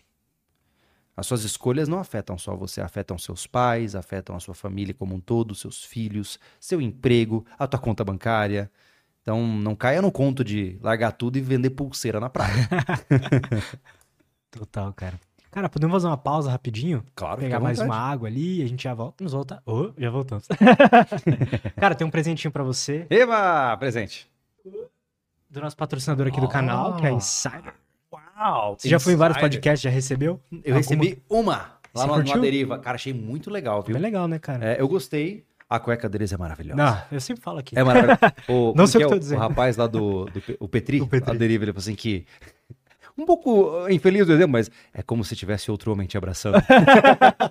eu coloquei a cueca e fiquei... Ah! Não, mas realmente, antes mesmo É. deles patrocinarem aqui, foi a melhor cueca que eu já usei na vida, a melhor camiseta que eu já usei na É que vida. essa é tipo de coisa que a gente não dá, não dá moral, né? É. Ah, mas é uma cueca. O cara bota e fala, nossa. É, nossa, É. exato. Cara, não vou Pra abrir correr é não ótimo. Vou rasgar, cara. Não, pode, pode rasgar, você que sabe também, Eu se quiser só abrir depois. Eu vou abrir agora, mas enfim, vamos conversar. E pra ficar ainda mais legal, né? Como estamos chegando em datas comemorativas, em- no, no Natal e etc. Eles também mandaram algo pra você presentear alguém que você ama. Ah! Então eu deixei uma feminina aí, vai que sua esposa aqui. Saiu ganhando, Letícia. Saiu ganhando, a esposa ganhou de, de, de quina. Boa. Olha aí, cara, cuequinha. Demais. Cara, esses caras são bons, viu? Parabéns. Não, eles são verdade. bons mesmo, galera. É. E pra quem quiser experimentar, primeiro link da, descri- da descrição, cupom LUTS12 pra 12% de desconto em todo o site. Então, não tem erro. Se quiser conhecer, pega a camiseta, pega uma cueca, ou se for mulher, pega a calcinha e tudo mais, roupa íntima, né? E, e vê, e vê o que, que você acha. Eu falo pra, pro, pro pessoal, é, é sincero mesmo, foi a melhor roupa que eu já usei na vida. Não é só porque eles patrocinam aqui, não. Eu teria a, só roupa deles, mesmo que eles não patrocinassem. Então, quem quiser experimentar, cara, melhor chance agora. Estão com várias promoções legais aí de final de ano. Você pode comprar pra, pra presentear alguém também no Natal, no- no- nos amigos secretos aí da vida. Certeza que a pessoa vai gostar, tá bom? Eu tô muito em dúvida do que, que eu vou dar pro meu amigo secreto. E eu acho que vai ser um insider mesmo. Já aproveitar que tem aqui um monte. E eu acho que a pessoa vai gostar. Então, é isso, pessoal. Primeiro link na descrição. E obrigado aí, Insider, mais um episódio. Cara, me conta um pouco sobre o rancho e essa sua noção de morar no meio do nada. Porque é o que a gente tava falando aqui em off, né? O cara tem uma kitnet ou vive em algo assim aqui em São Paulo, paga uma nota numa coisa minúscula e, e, e que traz infelicidade, eu acho que até um certo ponto. Viver numa caixa minúscula. É, eu, eu, não, eu não seria capaz de encontrar a felicidade morando na cidade grande. Eu. Não consigo. Não consigo. Para mim, eu, quando eu venho a São Paulo, é um esforço ativo estar aqui. Entenda que eu tô assim, ó, queimando o escudo defletor da, da Enterprise, entendeu? Obrigado, então, por ter vindo. não, mas assim, ó, é porque eu olho para a cidade e falo, por quê? Por que vocês estão aqui, sabe? Porque eu sinto uma paz tão grande quanto mais distante de aglomeração, sabe? É, e, e, e, querendo ou não, eu, eu, fui criado em chácara, depois eu fui lentamente indo, né? Aí eu fui pro escotismo, então eu sempre tive muito contato com as áreas de silêncio. E eu gosto, para mim o silêncio ele é mágico. E veja, o silêncio que eu gosto, por mais estranho que soe, não é o silêncio artificial. Por exemplo, aqui estamos no silêncio artificial, certo? Quando eu tô, por exemplo, no rancho, é o silêncio das coisas que dormem. E é maravilhoso isso. Quando escurece, eu ouço as coisas dormindo. E pode soar estranho, mas é isso mesmo. É, eu tô num lugar e eu ouço o farfalhar das folhas bem de leve. Eu ouço um pássaro noturno. E você fala assim, cara. Você ouve o barulho do silêncio. É, exato. E é maravilhoso isso. E Legal. isso não existe na cidade. É, as pessoas da cidade não sabem o que é isso. E é muita isso gente. É o barulho da cidade. e muita gente não gosta é, bem, inclusive, apropriado para o momento. Perfeito. É, mas, inclusive, é, pessoas que saem da cidade e vão para o campo, muitas vezes não gostam do campo porque o silêncio é opressor. Por quê? Por que, que o silêncio é opressor? começa a vir tudo à tona. Ah, exato. Se não tem uma tela brilhante na frente, o cara começa a pensar na própria vida e aí dá ruim, né? Total, cara. É. E por isso que eu vejo que muitas vezes o homem que vai voluntariamente para o campo, ele busca por paz. Porque ele quer ficar sozinho mesmo. É intencional. E o sozinho no sentido de solitude mais, sabe? Não no sentido de eu odeio as pessoas e quero me afastar. É só eu quero o meu espaço para curtir as minhas pequenas coisas na minha própria propriedade, na minha paz interna. E o rancho ele é uma expressão disso. A gente tem um rancho hoje, é, é, uma propriedade pequena, né, comparado a padrões de dependendo da, da, de onde as pessoas vivem. Né, nós temos só 7 hectares. É, em termos Só. práticos. Não, é, é que, assim, sim, sim, tem pessoas que têm gigantesco. Exato. São 70 mil metros quadrados, né? E foi uma grande conquista pra gente, né? No sentido financeiro mesmo, né? Mas assim, o rancho ele não custa o que, sei lá, uma kitnet em São Paulo custa. E aí que vem uma falácia. Veja, se for para pensar, é, o cara vem para São Paulo para ganhar dinheiro, para depois então sair de São Paulo para curtir a vida, né? Tem muita gente que cai nessa, né? Sim. Só que para viver em São Paulo, ele gasta muito mais do que ele gastaria para construir a vida diretamente no lugar que ele gostaria de estar. E ainda mais hoje, para mim hoje eu vejo assim, um cara que tem um trabalho remoto, o que, que ele tá fazendo numa cidade grande, cara? Se ele pode trabalhar de um computador, mais com a internet do tio Musk, cara, sabe? Que você tem lá? Tem, Starlink. tem, a Starlink, roda filé, você faz live, faz tudo, pô. Então, assim, muitas vezes a gente cria uma, uma falácia de, de qualidade de vida. Ah, eu preciso fazer isso aqui que é ruim, que é, é nocivo para mim, para depois viver o meu sonho. Eu quero uma casa no campo, né? Aquela, aquela ideia. Quando na verdade você você não precisa dar esse passo intermediário. Você pode ir para o passo final se você for estratégico o suficiente, né? Claro que um rancho como esse ele custa dinheiro, não só para comprar, mas para manter. Hum. Porque num sítio você tem duas opções. Ou você paga alguém para fazer, ou você faz. Certo? Se você é próspero, você paga alguém para fazer. Mas se ninguém pode fazer, e lembre-se que no campo não existe certeza absoluta de disponibilidade de mão de obra. Por exemplo, se hoje eu quiser roçar o rancho inteiro lá, quem roça para mim está disponível. Então resta apenas uma única opção: o Julião ir lá, pegar a roçadeira e, né, e arrebentar a lombar. Então, o legal do campo é que ele te coloca em conexão com os elementos primários da sua sobrevivência, que vão desde não deixar o mato tomar conta da sua casa, até você entender que insetos fazem parte da vida, né? Até você entender que a morte faz parte da vida. Porque se você botar galinhas bonitinhas para te dar ovo, eventualmente você vai chegar no galinheiro e vai ter uma galinha dura, uma galinha dura lá, ou até mesmo toda destroçada por um bicho que entrou de madrugada. E você vai ter que dar um jeito de limpar. E, e é assim, por exemplo, quando eu tive o galinheiro lá na chácara, em uma das primeiras semanas, uma das galinhas fugiu e o meu cão, que não estava acostumado, foi lá e, e quebrou a coluna vertebral da galinha. E ela ficou viva. Aí eu cheguei lá, tava a galinha parada com um buraco nas costas. Não tem mais o que fazer, né? E aí eu chamei a minha filha e juntos a gente foi lá e falou assim: olha, filha, vamos né, tirar a vida dela. Porque não faz mais sentido a galinha tá viva. Né? Ela não ia mexer as pernas, tava, enfim. Aquela situação trágica, né? Eu fui lá, matei a galinha, mostrei pra minha filha como funciona. E, de, e, e ai, mas juro, você traumatizou sua filha? Não, tem contexto. Tem contexto. Você não tá sendo cruel, né? Na não. verdade. E, e você elimina de uma forma minimamente viável, evita o sofrimento o mais rápido possível, né? E o mais interessante é que a minha filha entendeu, ela ficou um pouco assim. E aí, quando eu peguei a galinha e comecei a processá-la pra gente almoçar, né? É, ela perguntou se podia ajudar. Foi lá, tirou as penas da galinha comigo, ajudou.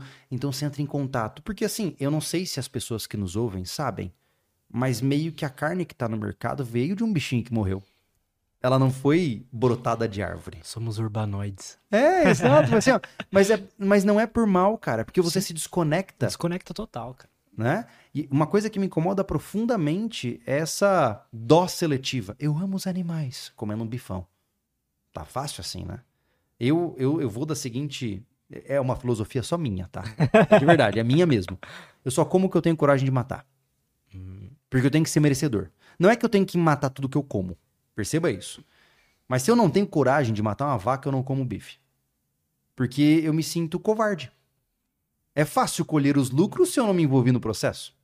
É, é- Entende? isso é, É cara, justo. e é assim, justo. mas assim, tem- não tô dizendo que as pessoas têm que pensar igual. Eu penso assim.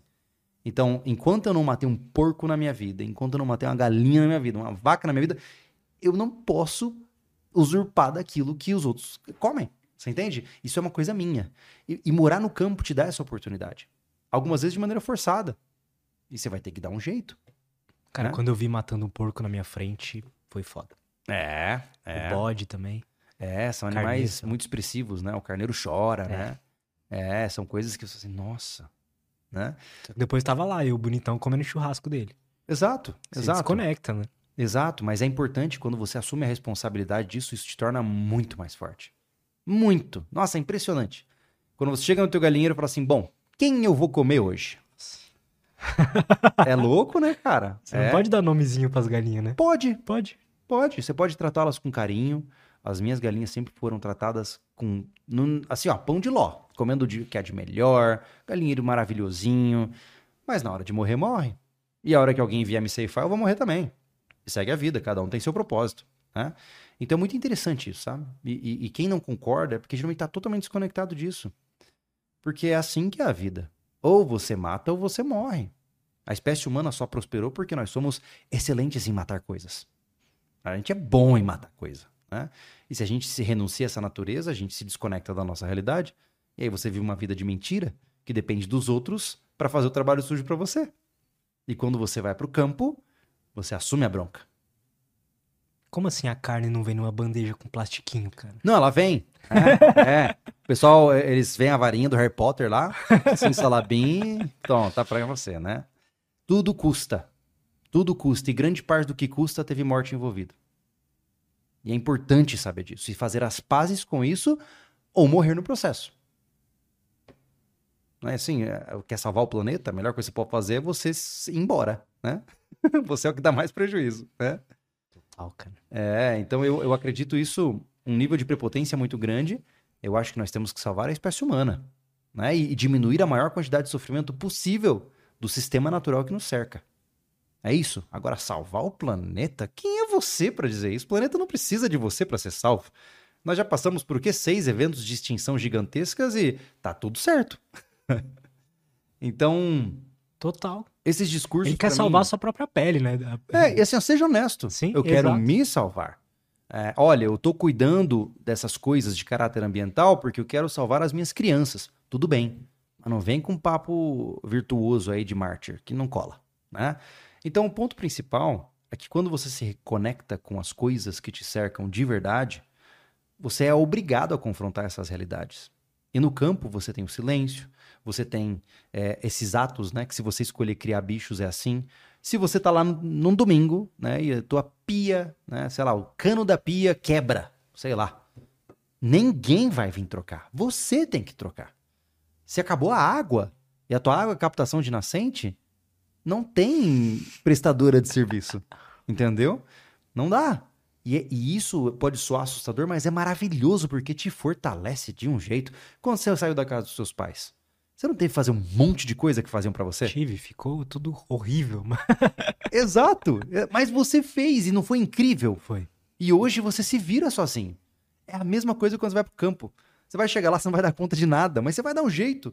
E aí vai passando o tempo e você fala assim: caraca, hoje eu consigo. Hoje, se você me der ferramentas, eu faço a minha casa. Não vai ficar bonita, mas eu vou fazer. Isso é muito da. Isso é uma. Você deve vir uma sensação de autossuficiência É incrível, incrível, né, cara? É incrível. E não. e- Porque hoje você me bota. Ah, faz uma casa aí, eu não sei. Nada, É. não sei nem por onde começar. Eu ia por onde cavar um buraco e ficar lá. E você pode começar pelo básico, que é a sobrevivência. né? Quando você faz um trekking, por exemplo. Né? O que, que você está fazendo? Você está tomando o controle da tua vida nas tuas mãos.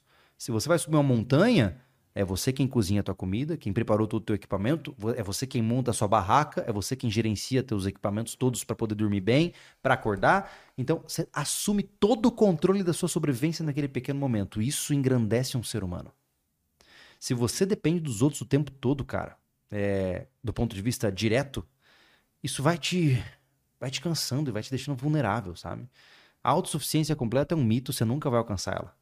Mas ela é como se fosse assim, é o sol lá no horizonte que você tem que tentar alcançar o máximo que dá, você nunca vai tocar nele, mas tenta, né?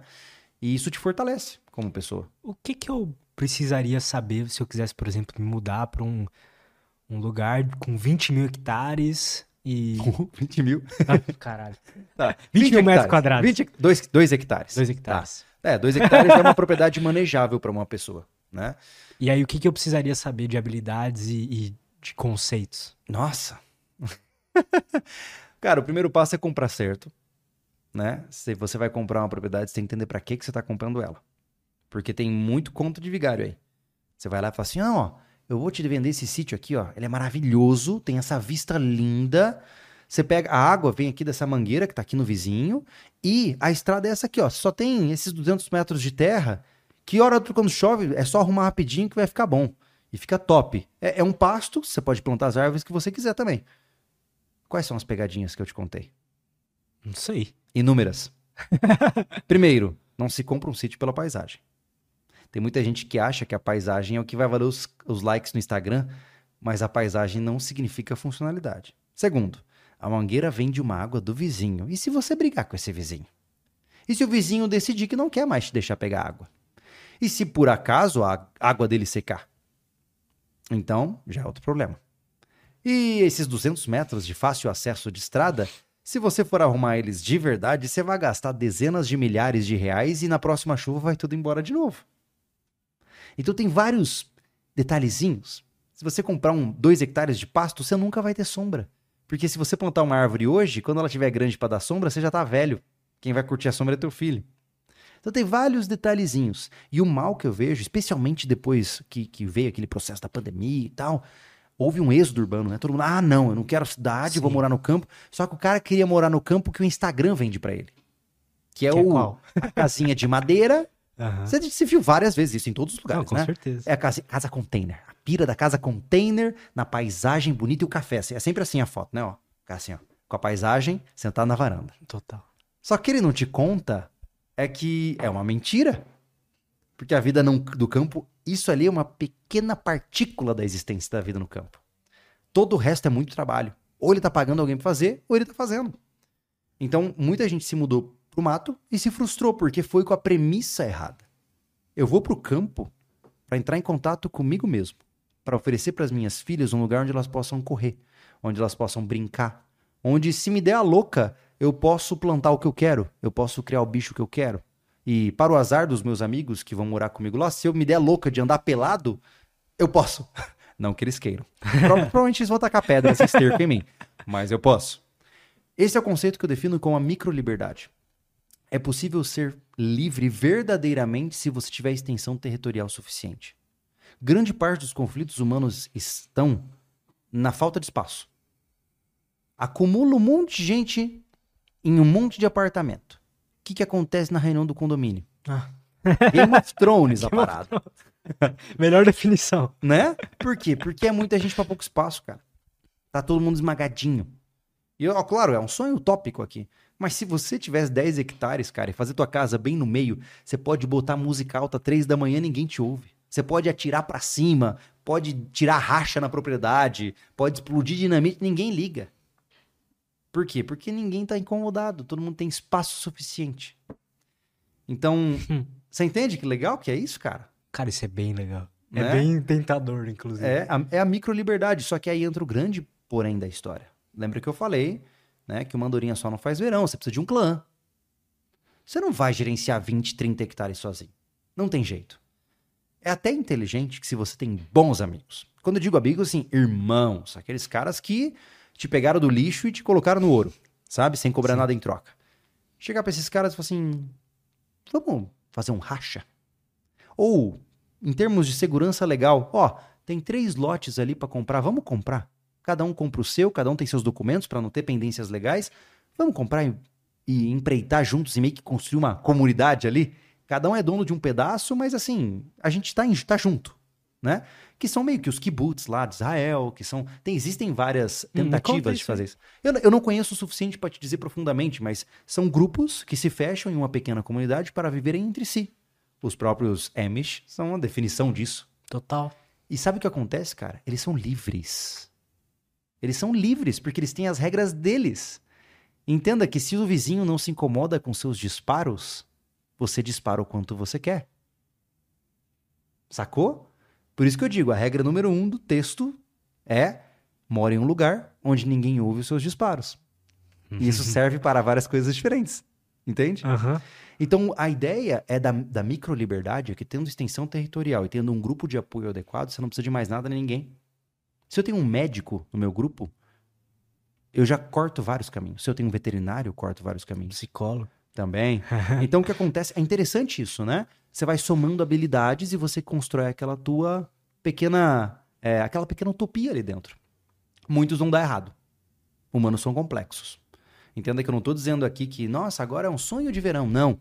Dentro da, da, da minha própria tribo, tem conflito o tempo todo. Tem desavença, só que existe o princípio da benevolência, que é: vou fazer o melhor por você, mesmo que nós estejamos em discordância. Eu não vou roubar de você, eu não vou te enganar. Então, desde que o princípio da benevolência esteja funcionando, tá tudo certo. Entende? Porque eu e você podemos discordar em várias coisas. Vamos botar a caixa d'água aqui ou ali. Eu e você a gente vai brigar um monte por isso. Mas a gente não quer o mal do- nem de um nem de outro. A gente quer o melhor para ambos. E é por isso que a gente briga. Então, tem funcionado até o dado momento. Daqui duas décadas eu te conto se continua funcionando. entende? Mas é isso. Então você vai ter. Olha que loucura, né? Você junta aquela ideia de que tudo que eu te falei do sentimento de pertencimento, de estar com aqueles que Tudo. te amam, que te respeitam, em uma vasta extensão territorial onde mais ninguém te enche o saco. Quanto é uma vasta? Quanto é um número legal, assim? Depende do que você quer. Se eu tivesse grana, sinceramente, eu comprava 50 hectares e fazia minha casinha no meio e pronto. Porque com 50 hectares ninguém nunca vai mexer o saco. E dependendo do lugar do país, é claro, né? Então eu tenho essa capacidade. Mas assim, não, sejamos honestos, você não precisa de tudo isso, né? É, hoje eu diria que 2 a 3 hectares para você é bom, só que depende da localização. Sim. Se você comprar numa zona de veraneio, sei lá, se o seu vizinho bota som alto no final de semana Nossa, com seu churrasco, tua experiência no campo vai ser traumática, vai. né? Se você mora numa zona periférica, compra um sítio numa zona periférica de uma grande capital, onde você vai embora e os caras roubam teu botijão de gás, vai ser traumático. Pra mim hoje, com base do que eu conheço deste país, os melhores lugares para ter um bom sítio é no interior de Santa Catarina. Por quê? Porque a cultura local é muito interessante. Uma cultura derivada dos alemães, né? Existe muito respeito pela, pela a, a opinião do outro. Ninguém fica é, é, vasculhando a tua vida. Eles são, são bem separados, assim, sabe? Mas ao mesmo tempo, uma vez que você ganha confiança do cara, ele vira teu amigão. De imediato. Então, tem uma certa camaradagem, né? Isso é legal, acontecendo. né? Isso é muito. E, e é um processo em morte, né? Mas, mas ainda tem, né? E eu falo pra todo mundo, cara, se você é bem intencionado, vai lá ser meu vizinho, pô. E- Bora! E quanto custa mais ou menos 3 hectares, por exemplo? Tipo em Santa É, Catarina. tipo, ali no- num lugar na tua cabeça. Como eu disse, assim. tem muitos poréns, né? Sim. Porque tem nascente dentro, passa um rio, qual é a zona de preservação? Tem declive, tem aclive, é plano? Tem açude, não tem açude? Tem casa já, não tem casa? Tudo isso vai afetar o valor, Justo, né? justo. Mas nós podemos chutar aqui, tá? Que na região onde eu estou, que é Antônio Carlos, tá? Em Santa Catarina, eu digo, olha que loucura, eu falei em um podcast, né, lá do nosso canal. Venha, se você é um sobrevivencialista bem intencionado, quer fazer parte de uma tribo, de uma teia que gera pertencimento, vá para Antônio Carlos. Vá. Desde que eu falei isso, nós já temos quatro ou cinco casais que estão morando lá e construindo suas vidas lá. Olha que legal. Eu, eu falei brincando que vai ser a maior cidade sobrevivencialista do Brasil. Né? Que legal, cara. Você É. tá criando a sua cidade. Devagarzinho, devagarzinho. Um passo de cada vez. Mas assim, lá eu vou estar chutando aqui, cara. Vai ser Tá, chuta só pra eu ter uma noção. 80 mil cada hectare. Então, Nossa, o que, que eu tô fazendo aqui juntando dinheiro pra comprar uma ah, kitnet? veja que a kitnet custa mais. Entendeu? Então, se você vai comprar 2 hectares, nossa, 20 mil metros de natureza desbra né? para desbravar. Você vai gastar 160 pau, pô. Cara, que doideira. Que doideira. Você vê como doideira. você cria uma dissonância cognitiva quando você vê o que você tá fazendo aqui. Aí você, ó, eu tô, aqui, tu- novamente, super generalizações e elas tendem a ser burras, tá? Você- Claro. vamos, vamos vou colocar, você gasta 250 pila, vamos jogar alto, 250 pila em 2 hectares, beleza? Aí você quer uma vida simples. Você compra uma casinha de madeira, tá? Que você pode construir se você quiser, né? E você vai gastar uns 60 Pra fazer uma casinha simples pra você morar de forma minimalista. E aí você faz algumas aprimoramentos no local, no local, galinheirinho e tal. Cara, com 300 pau, você faz a vida idílica no campo, lá de Torô. Entende? 300 mil reais. Mas, novamente, para manter isso, você tem que ter renda, né? E você vai ter que ter escolhas. Um cara que trabalha remotamente, ele pode tranquilamente ter essa vida. E entenda que se você ganha 10 mil reais em São Paulo, isso é muito em São Paulo? Cara, depende. Para uma vida digna, onde você Você consegue... consegue uma vida digna com 10 mil reais? Digna. Tá, com 5. Hum, Difícil, começa a ficar difícil. É, Ainda mais se cinco. tiver filho, Então, com já 5 fica muito difícil. com 5 mil você vive bem no campo. Com facilidade. Eu tenho clientes que gastam 3 mil reais por mês morando em chácara. Por quê? Porque o cara, ele planta um monte de coisa e entenda que você tá longe das tentações. Não tem iFood. Não tem sushi. Por exemplo, eu para comer sushi, e eu faço questão porque minha esposa é alucinada por, por sushi, infelizmente. porque sushi é caro. A gente tem que viajar, entendeu? A gente tem que ir pra cidade vizinha para comer. E esse por não haver a disponibilidade, você é forçado a ser mais saudável. É legal isso, né? E esses momentos de comer sushi, o que aqui em São Paulo é toda quarta-feira, lá vira uma coisa especial. É. E tem um detalhe, né? É, por que, que o padre vai para o seminário? Por que, que o monge vai para o monastério? O que, que esses caras sabem que você não sabe? É mais fácil não ter as tentações do que vê-las e resistir a elas. Quando você, por exemplo, tem acesso, você gasta energia para não ceder àquela tentação. Imaginemos, tá? A mesma coisa do iFood. Se você curte comer um hamburgão daqueles top gourmet que. né? É, e ele tá a um clique do seu celular, você vai comprar. Sim. Eu não tenho como fazer isso lá. Eu não tenho essa opção. Mas eu queria um hambúrguer, só que eu não tenho a opção. Então eu não como e tá tudo bem. Então, quando você evita a tentação, e é por isso, como eu disse, os monges e padres, quando você evita a tentação, energeticamente falando, isso é mais inteligente do que resistir à tentação. Resistir a algo é mais doloroso e Com cansativo certeza. do que não ter. Então, isso é uma das vantagens de você morar um pouco mais afastado também. E veja que é possível ficar afastado morando perto. Cara, do rancho, eu estou a 40 minutos do aeroporto. Pô. Eu estou a 20 minutos da UTI mais próxima. Então dá pra fazer. Não é que nem aqui em São Paulo. Santa Catarina é muito pulverizada as cidades, né? São muito pequenas cidades espalhadas em tudo. é- Então, você tem muita infraestrutura muito próxima. E isso facilita muito. Pelo menos por isso que eu gosto de lá também, né? Então, é por isso que eu falo, o cara ele fica sonhando com a vida perfeita, ele tá construindo um mausoléu aqui que não faz sentido nenhum, pô. Você tá maluco? Um milhão numa kitnet. Você tá maluco. Isso é uma loucura.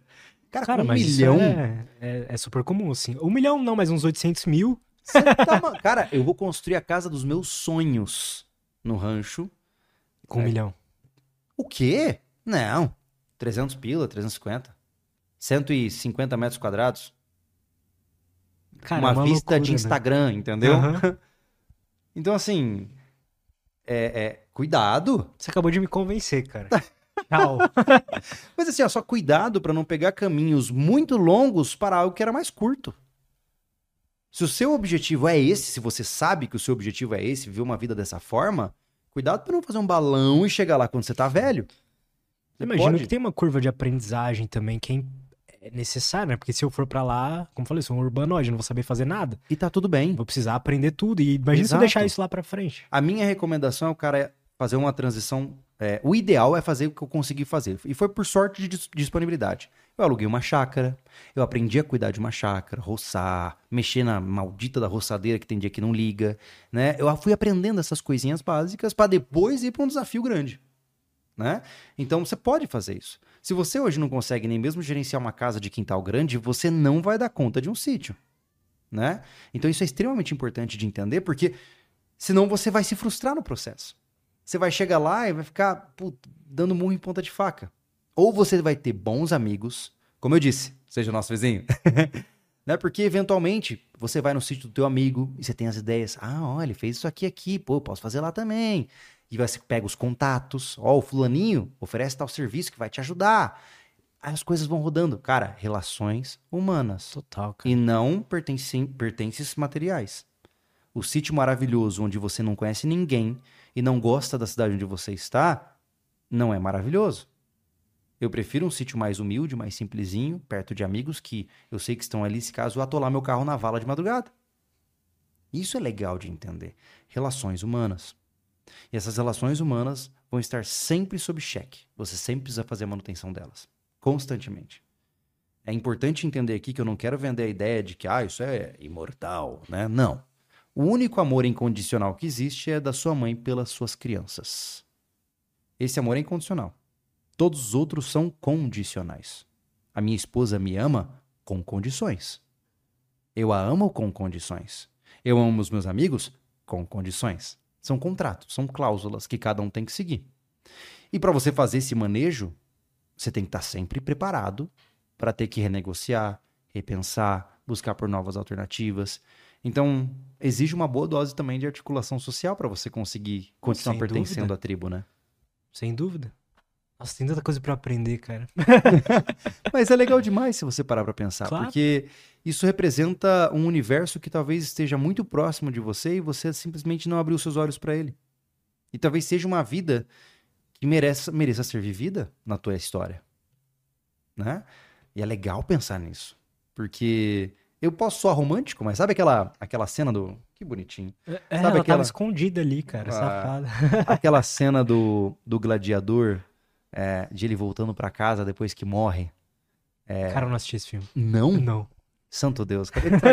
Bom, mas enfim, também, já tem muitos anos, você vai saber o final. enfim, ele tá voltando pra esposa, né? Andando pelas plantações de trigo, e a esposa esperando por ele. Isso é maravilhoso, cara. Isso é maravilhoso, assim, ó.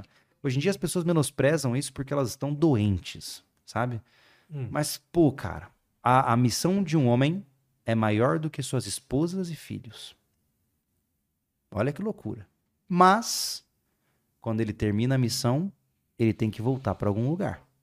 E ele volta para quem? Para a esposa e para os filhos. Eu tô aqui numa missão, não tô? Tô Sim. longe das, minha- da- das minhas crianças, tô longe da minha família. Mas eu sei que quando eu chegar em casa, vai chegar minha filha, mãe, é, olha lá o pai, pai dorme comigo e você se sente desejado e fala, pô, cheguei em casa. E chegar em casa é uma sensação maravilhosa. E, e- e veja, não é onde eu moro. Entende? Sim. Mas exige muito, né? Um casamento é como um opalão é, que você tenta restaurar e ele sempre vai dando problema e você vai gastando dinheiro no mecânico. É isso aí, isso é casamento, né? O casamento ele é um contrato de ajuda mútua. Se eu começo a comer porcaria, minha esposa, aí, tá comendo porcaria. Aí eu, ah, verdade. Vou lá e começo a comer melhor. E assim vai indo, né? É um eu- ajudando o outro sempre. se eu né, não me cara? engano, a média é de sete anos a mais de vida para quem é casado em relação a quem é solteiro. É, houve um. Eu não vou citar estudos aqui porque eu não vou lembrar. Mas é legal. Mas é isso. bem interessante isso porque o que acontece é a tendência de casais funcionais é que eles se cuidam. Você sozinho, algumas vezes, está é, cego, né, oblivious ao que você está fazendo de errado. Talvez você tá tomando cervejinhas demais no final do dia e você não percebe, cara. Mas tua esposa chega para você e fala assim: Ei, tá exagerando, cara. Aí você, ih, é verdade. Então você tem um sistema de ajuda mútua. E é a mesma coisa com seus amigos, e é a mesma coisa com todo mundo que tá à tua volta, né? É legal isso, né? Cara, você me falou algo muito foda, assim, que eu sinto que eu falho bastante, que é esse negócio de de nutrir as relações que você tem com seus amigos e coisas assim, sabe? É muito difícil no, no mundo moderno que nós estamos. Por isso que eu digo, os churrascos intencionais. Cara, isso é sensacional. De verdade, parece uma coisa besta, mas É. vai fazer diferença. E assim, ó, é, e, ó, sábado, às quatro da tarde, vou começar a assar uma carne em casa. Traz um pedaço de carne aí, chega aí, mano, vamos trocar uma ideia. Sem roteiro, sem enredo. Quem vem, veio. Quem não vem, tá tudo bem. Na próxima final de semana você faz outro. Porque as pessoas se afastam quando elas não têm nada em comum pra compartilhar. Quantos amigos a gente perdeu só porque a vida ficou diferente da deles? E, e é assim, e, e aquela ideia da sociedade líquida que nós temos hoje, ela deixa as amizades líquidas também. Então, ah não, esse aqui é meu irmão, a família! Aí passa um mês e você nem sabe onde o cara tá. né? É uma vulgarização do termo. E é muito feio vulgarizar. É, você precisa tomar muito cuidado com isso. Cara, mudando um pouco de assunto, mas eu queria saber como que é o dia a dia ali no. Hum. Seu dia a dia ali no rancho. Como é que é um, um dia médio teu lá? Na verdade, Como que você acorda? Como é que é? É, lembrando, né, eu ainda não moro no rancho. Eu estou no processo de. né? Show. Mas o que acontece é o seguinte: ah, hoje a minha vida significa é, trabalhar muito. Porque eu geralmente trabalho das 6 da manhã até as 20, 21 horas, dependendo do dia. Porque eu tô atendendo na clínica. Né? E eu sei que isso é importante. Então eu trabalho, né? Na- durante a semana eu gravo muitas vezes pro SV, né? E o interessante é que eu tô trabalhando, mas eu tô no rancho. Né? Então isso é legal, porque, por exemplo, essa semana vai sair um novo vídeo. A gente tem uma égua agora lá no rancho. A Cici, é. É. E, e a gente construiu a cocheira, preparou tudo, que legal, né? cara. E agora, todo dia, minha esposa sobe lá pra tratar da Cici, limpar casco, escovar, aquela coisa toda, né? Mas acho que a minha vida será no rancho da maneira adequada quando eu estiver morando lá. Por enquanto, eu vou pra lá pra fugir um pouquinho, né? Mas eu já vivi isso antes. Na chácara era assim. Eu acordava de manhã e eu sempre tenho um certo ritual de manhã. Eu acordo, cada vez eu tô acordando mais cedo. Eu acordo 5 e meia, 5 horas, né? Aí eu tomo meu café antes de todo mundo acordar, ouvindo o silêncio das coisas que dormem, né? E... Você não pega o celular e vai olhar o Instagram, não, cara? Como assim? Tá maluco? não, é, é perigoso, cara. É perigoso. Tem gente que acorda e Primeira pega. coisa. É, eu, eu. Não, cara. Isso é uma coisa que tem que tomar muito cuidado. Você já começa o teu dia no susto, assim. Não. É legal pegar no tranco, pô. Acorda, aí você vai lá. Quem sabe se você tiver condições, toma uma duchinha. Mas dá tempo, né? Se não der tempo, tá tudo bem. Faz o seu café. Se você puder ler um livro que você gosta ali por 10 minutinhos. né? Coisa pouca. É só pra devagarzinho. Acorda devagar, cara. Relaxa, tá tudo bem. Porque se você começa o dia com pressa, cara, puta, você já começa todo ansioso. Já percebeu que tem uns caras que é apressado pra tudo? Sim. Na- é, eu, eu digo que existem dois problemas que causam sofrimento: micropressa e micropreguiça. Funciona assim, ó. A micropreguiça é assim, ó. Tomei esse café, vou deixar aqui. Depois eu levo pra cozinha. Cara, leva o copo pra cozinha. Porra, demora menos de um minuto. Aí você deixa isso aqui. Aí daqui a pouco você deixa outro lá. Aí daqui a pouco você deixa uma roupa ali. Aí daqui a pouco tua casa virou uma bagunça porque você tá com micro preguiças. Muito louco isso. Leva as coisas. Faz as coisas. Essa é a micro preguiça, né? Eu aprendi esse termo com meu amigo Tiago e faz total sentido. E então, assim, cuidado com isso. Cuidado. E outra, a micropressa é a mesma coisa. Se você acorda de manhã e não tá, cronologicamente falando, né? Apressado pra ir pro trabalho, relaxa, mano. Tem cara que já chega e vai abrir a porta do carro e liga tudo. E você vê o cara. Você conversa com ele, você se sente ansioso lá dele. E aí você pergunta, cara, você tá apressado? Não. É a tal da pressa que tá incorporada na alma dele, né? Relaxa, mano. Relaxa. Aí o cara vai se perguntar por que, que ele tem ejaculação precoce. não é verdade? Ele tá o tempo todo ansioso pro próximo capítulo. É claro que ele não vai dar conta de segurar. Porque ele tá vivendo o tempo todo. O que, que eu vou fazer? E agora? Ai, meu Deus. Ai, ai, tá, tá. E cê- eu, eu não consigo ficar perto de gente assim, cara. Me dá uma coisa. é, é, o Chesterton diz, né, que não há nada mais incrível do que um, um homem com a sua vida comum, com sua esposa comum e um trabalho comum. Porque esse cara vive a vida como ela deve ser vivida, né? E eu tendo- tenho plena consciência disso. A sociedade, ela é mantida por homens bons e homens comuns. E poucos, né? Não. Aí que está o equívoco. A não maior, são a minoria? a maior diria? parte do mundo é boa. Entenda que o mal se destaca. Mas se a maior parte do mundo fosse má, quem é que ia trocar um transformador de eletricidade de madrugada chovendo quando ele estourasse? Quem é que ia limpar a fossa quando ela enche? Entende? Talvez eles façam por necessidade, mas eles fazem porque é o dever deles fazerem. E se eles fazem o trabalho porque aceitaram o trabalho e desempenham aquele trabalho, são bons homens por conta disso. Sim. Então, nós vivemos em um mundo é, majoritariamente bom. Tanto que é só você ler, por exemplo, os relatos de cicloturistas, de caras que fazem travessias, eles sempre se espantam com a solidariedade. Sempre vem alguém pra ajudar. Na Praia do Cassino foi assim, cara. Parou uns estranhos e nos deram Coca-Cola, cara. Depois de sete dias caminhando no desespero, o cara chegou e, ó, pra vocês. Pararam, conversaram com a Que gente. maneiro, cara. E eles não precisavam fazer isso. E, e isso é recorrente. Quando você tá numa aventura, quando você tá numa jornada, as pessoas querem te ajudar. Porque elas veem que você está batalhando e elas querem facilitar a sua jornada. E é legal isso. E se você olha para o mundo como um mundo essencialmente malévolo, a tua ótica tá errada. Você tá míope.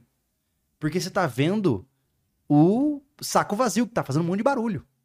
E, e por que que você entra na internet e você só vê raiva? Por quê? Porque o bom não tem tempo pra estar ali. Porque ele tá trabalhando, mantendo você. o maluco lá que tá alucinado no X lá, ele só pode fazer isso porque tem alguém fazendo as coisas por ele. E ele devia ser um pouco mais grato também. Porque custa manter ele vivo. Talvez seja um sistema, né? Mas beleza, funciona por enquanto. Então, algumas vezes há muito egoísmo aí. Muito. Eu admiro, cara. Eu, eu não sei se eu seria capaz assim, ó. Eu vejo gente que. Pô, o cara acorda quatro da manhã, cara, pega três ônibus, vai pra não sei aonde pra trabalhar, ganha um salário mínimo, cara. Eles fazem como ele consegue. E não é com. Eu juro pra você, isso não é diminuir a pessoa, muito pelo contrário. É, é fazer- meu Deus, que robustez emocional esse cara tem pra conseguir segurar essa rotina insana pra prover pra filhos e esposa, ou enfim pro marido, ou enfim para seja quem for. Esse cara é um monstro, essa mulher é um monstro. Como é que eles conseguem seguir em frente em condições tão adversas? São muito melhores do que eu. Muito melhores. Eu já tinha estourado a boca do balão. Eu ia estar lá, ah, mas minha vida é tão difícil. O cara tá lá, ó, pau, trabalhando, trocando as rodas do metrô que você anda todo dia pra ir reclamar do mundo. É verdade? Cara, é verdade isso. A gente algumas vezes é um pouco arrogante. E aí a gente percebe isso e a gente fala, putz, tem que tomar cuidado. Ah, eu sei de tudo. Ah, o mundo eu sei como ele é. Ah, Isso aqui, ó, isso aqui, ó, o mundo não tem mais jeito. É, pra que, que eu vou casar? Pra que, que eu vou ter filhos? É aquela loucura. Calma, cara, relaxa. Tem muito espaço pra ser feliz ainda nesse planeta. Se você não tem coragem de sê-lo, tudo bem. Você tá no seu direito. Mas não culpa os outros. É preciso coragem pra ser feliz? Uh! Santo Deus! Eu fico imaginando se eu tivesse me acovardado quando a minha esposa ficou me olhando a primeira vez que nós nos vimos. Eu ouvi uma frase maravilhosa lá dos gaúchos. Homem feio e sem coragem nunca pega mulher bonita. Ou melhor dizendo, nunca casa com mulher bonita. e, tem, e, tem, e tem total sentido. Nós somos feios. Homem é tudo feio, né? Homem é tudo feio, né? Homem é uma coisa estranha. Tem coisa mais feia no mundo que um homem pelado, né? E- é um bicho estranho, né? cara? Aquela protuberância. meio, meio Ah, geralmente aquela barriga. Parece aquelas, aquelas baratinhas do MIB, sabe? Sim. Aqueles alienígenas do MIB. E, então a gente tem que ter coragem, cara. A gente tem que ter coragem pra falar, eu vou fazer, eu vou. A gente algumas vezes tem que blefar um pouquinho, né? De, não, relaxa, tá comigo. Aí você fala, meu Deus, como eu faço? Né? Mas você tem que dar esses saltos. Você tem que apostar. Se você não apostar, você não consegue. Não tem jeito. E o que eu vejo é que a maioria tá se acovardando. A maioria se acovarda e fica com raiva do mundo porque ele deveria ter acesso a. Não. A vida não liga para você, você não tem direito a nada. A lei dos homens não impera sobre a lei da natureza. Se você quiser tudo na mão, você morre de fome. Senta lá no mato. Vê se alguém vem, um javali vem do teu lado assim, ó, deita, morre. Aí a carne descola e assa para você comer o churrasco dele. Não. E, e existe, é como eu disse, é uma dissonância cognitiva que o urbanoide cria. Entende? Porque, de certa forma, ele se desconecta do real e ele acha que ele tem direitos. Você não tem direito nenhum. Olha lá o que aconteceu, a atrocidade que aconteceu agora na guerra lá no, no, no, povo do Oriente Médio, cara. Aquelas pessoas tinham direitos também. E foram tudo embora, cara. Por quê? Porque não se atentaram à ameaça. E eu não tô aqui dizendo que elas são ignorantes. Mas o mundo é um lugar hostil e sempre vai ser hostil. E se você não entender que ele é hostil e viver no mundo do algodão doce, onde você acha que você tem privilégios, você vai tomar na cara. Pode ser de maneira tola, mas pode ser também com o fim da sua vida. Então, cuidado. Cuidado. A morte nos espreita, né? Ela nunca largou nossa mão, né? Ela tá aqui do nosso lado o tempo todo, né? Um dia ela decide te levar embora, né? A gente tá morrendo o tempo inteiro, né? É, reza a lenda que o objetivo é morrer o mais lentamente possível que você conseguir. Porque a gente tá em processo de apodrecimento desde que a gente nasce, né? Total. e você é otimista, cara? Com o Eu? futuro da Eu sou humanidade? extremamente romântico. Espere pelo melhor, mas prepare-se para o pior. Essa é a métrica de todo sobrevivencialista. Cara, eu sou aficionado pela, por exemplo, por todo o projeto lá da Starship do, do Elon Musk, com a ideia de colonizar Marte. Eu acho isso incrível. Eu acompanho os avanços tecnológicos com é, é, assim, ó, com incrível, assim, eu fico, sabe, feliz, né? E eu acho que a humanidade tem capacidade de ser uma coisa assim maravilhosa. Eu até ouso dizer que eu tenho uma teoria de que talvez nós sejamos a primeira semente de vida do universo. E é daqui que parte todo o resto. Então a gente tem que, né? Let's man up. Então a gente tem que propagar e tem que aproveitar, a gente tem que atingir o nosso potencial mesmo, cara. A gente tem uma janela de oportunidade pequena para isso, né? Muito pequena. É, do ponto de vista climático, político, econômico, essa janela é pequeníssima. E ela vai fechar eventualmente, em algum momento. Seja com um meteoro, né? Seja com, sei lá, qualquer outra coisa. Então a gente tem que aproveitar e tem que tentar crescer. Então eu olho para o futuro e falo assim, cara, ele pode ser maravilhoso. E quando eu tenho filhas, hoje tem duas, né? Quem sabe tem um terceiro no futuro, quero adotar um quarto. Eles são sementes que eu tô criando para criar esse mundo que eu quero. Entende? Eu não vou criar um mundo que eu quero viver é, com as minhas únicas ações. Isso é um trabalho que vai além de mim. Eu quero, eu tô plantando árvores das quais eu não vou desfrutar a sombra. Isso para mim é um trabalho sagrado. Então, quando eu crio as minhas filhas, né, com o currículo que eu te falei do o currículo infantil que eu Conta criei aí. para as minhas filhas, posso contar. É para isso, é para que quem sabe elas possam propagar essa minha filosofia de mundo para além da minha vida. Essa é a minha imortalidade. Então, para isso eu preciso criar boas filhas. Eu preciso criar bons rebentos, uma prole saudável. E essa prole precisa frutificar. É, ninguém planta um pomar que não dá fruto. Certo? Só que para dar fruto, você tem que podar, você tem que botar adubo, tem que cuidar. E eu tenho um pavor de pensar, já pensou? Que coisa triste um humano que não frutifica. Então, as minhas filhas eu tenho uma, um enredo Uhum. que não depende da vontade delas. Depende da minha vontade. Porque enquanto estão sob meu teto, minhas regras. A Luna, ela é o projeto piloto, né? É a versão 1.0, alfa, né? Ela tá com 5 anos hoje, a minha filha. Aos 3 ela começou a nadar, fazer natação. Por quê? Porque pra mim é um absurdo que se você cai num lugar que não dá pé, você morre afogado. Certo? Então é um mínimo. Aprenda a nadar. Né? Quantas pessoas morreram porque não sabiam nadar, cara? Verdade. É uma habilidade. É que nem andar de bike, pô. É uma habilidade básica. Básica. É tipo aprender a caminhar, aprender a nadar, aprender a andar de bike. É o currículo básico da mobilidade humana, né? Então, foi pra natação. Tá lá. Desde então, está na natação. Aos cinco anos, entrou no jiu-jitsu. Por que jiu-jitsu? Primeiro, porque ela é uma mulher. E a mulher precisa necessariamente aprender a destruir e matar aqueles que querem abusar dela. Porque, historicamente falando, a maior ameaça de uma mulher é o estupro. Sempre. Né? Então, por conta disso, se minha filha for jogada no chão por um marmanjo do dobro do tamanho dela, ela precisa saber quebrar braços. Então, o jiu-jitsu é uma a arte da suavidade, né? A arte de usar alavancas em vez de força. Então, ela tá lá e tá se desempenhando bem, cara. E o jiu-jitsu ensina também respeito, disciplina, competição saudável. Então, ela tá seguindo um enredo ali, né? De uma disciplina. A jiu-jitsu é vida, cara. É Muito maravilhoso, eu, eu acho incrível. E a partir daí, aos seis, ela começa a musicalização. Né? Então, eu venho de família de músicos, né? Meu avô canta lírico, minha mãe é cantora é, a vida inteira, meu pai é pianista a vida inteira. É, eu toco violão, gosto de cantar. Então, musicalização é um dos processos que, para mim, mantém, Legal, é, mantém a mente humana funcionando. Tanto que Por quê? porque a música, ela é uma das atividades mais completas que existem em toda a existência da humanidade. Quando você toca música, músicas complexas, né?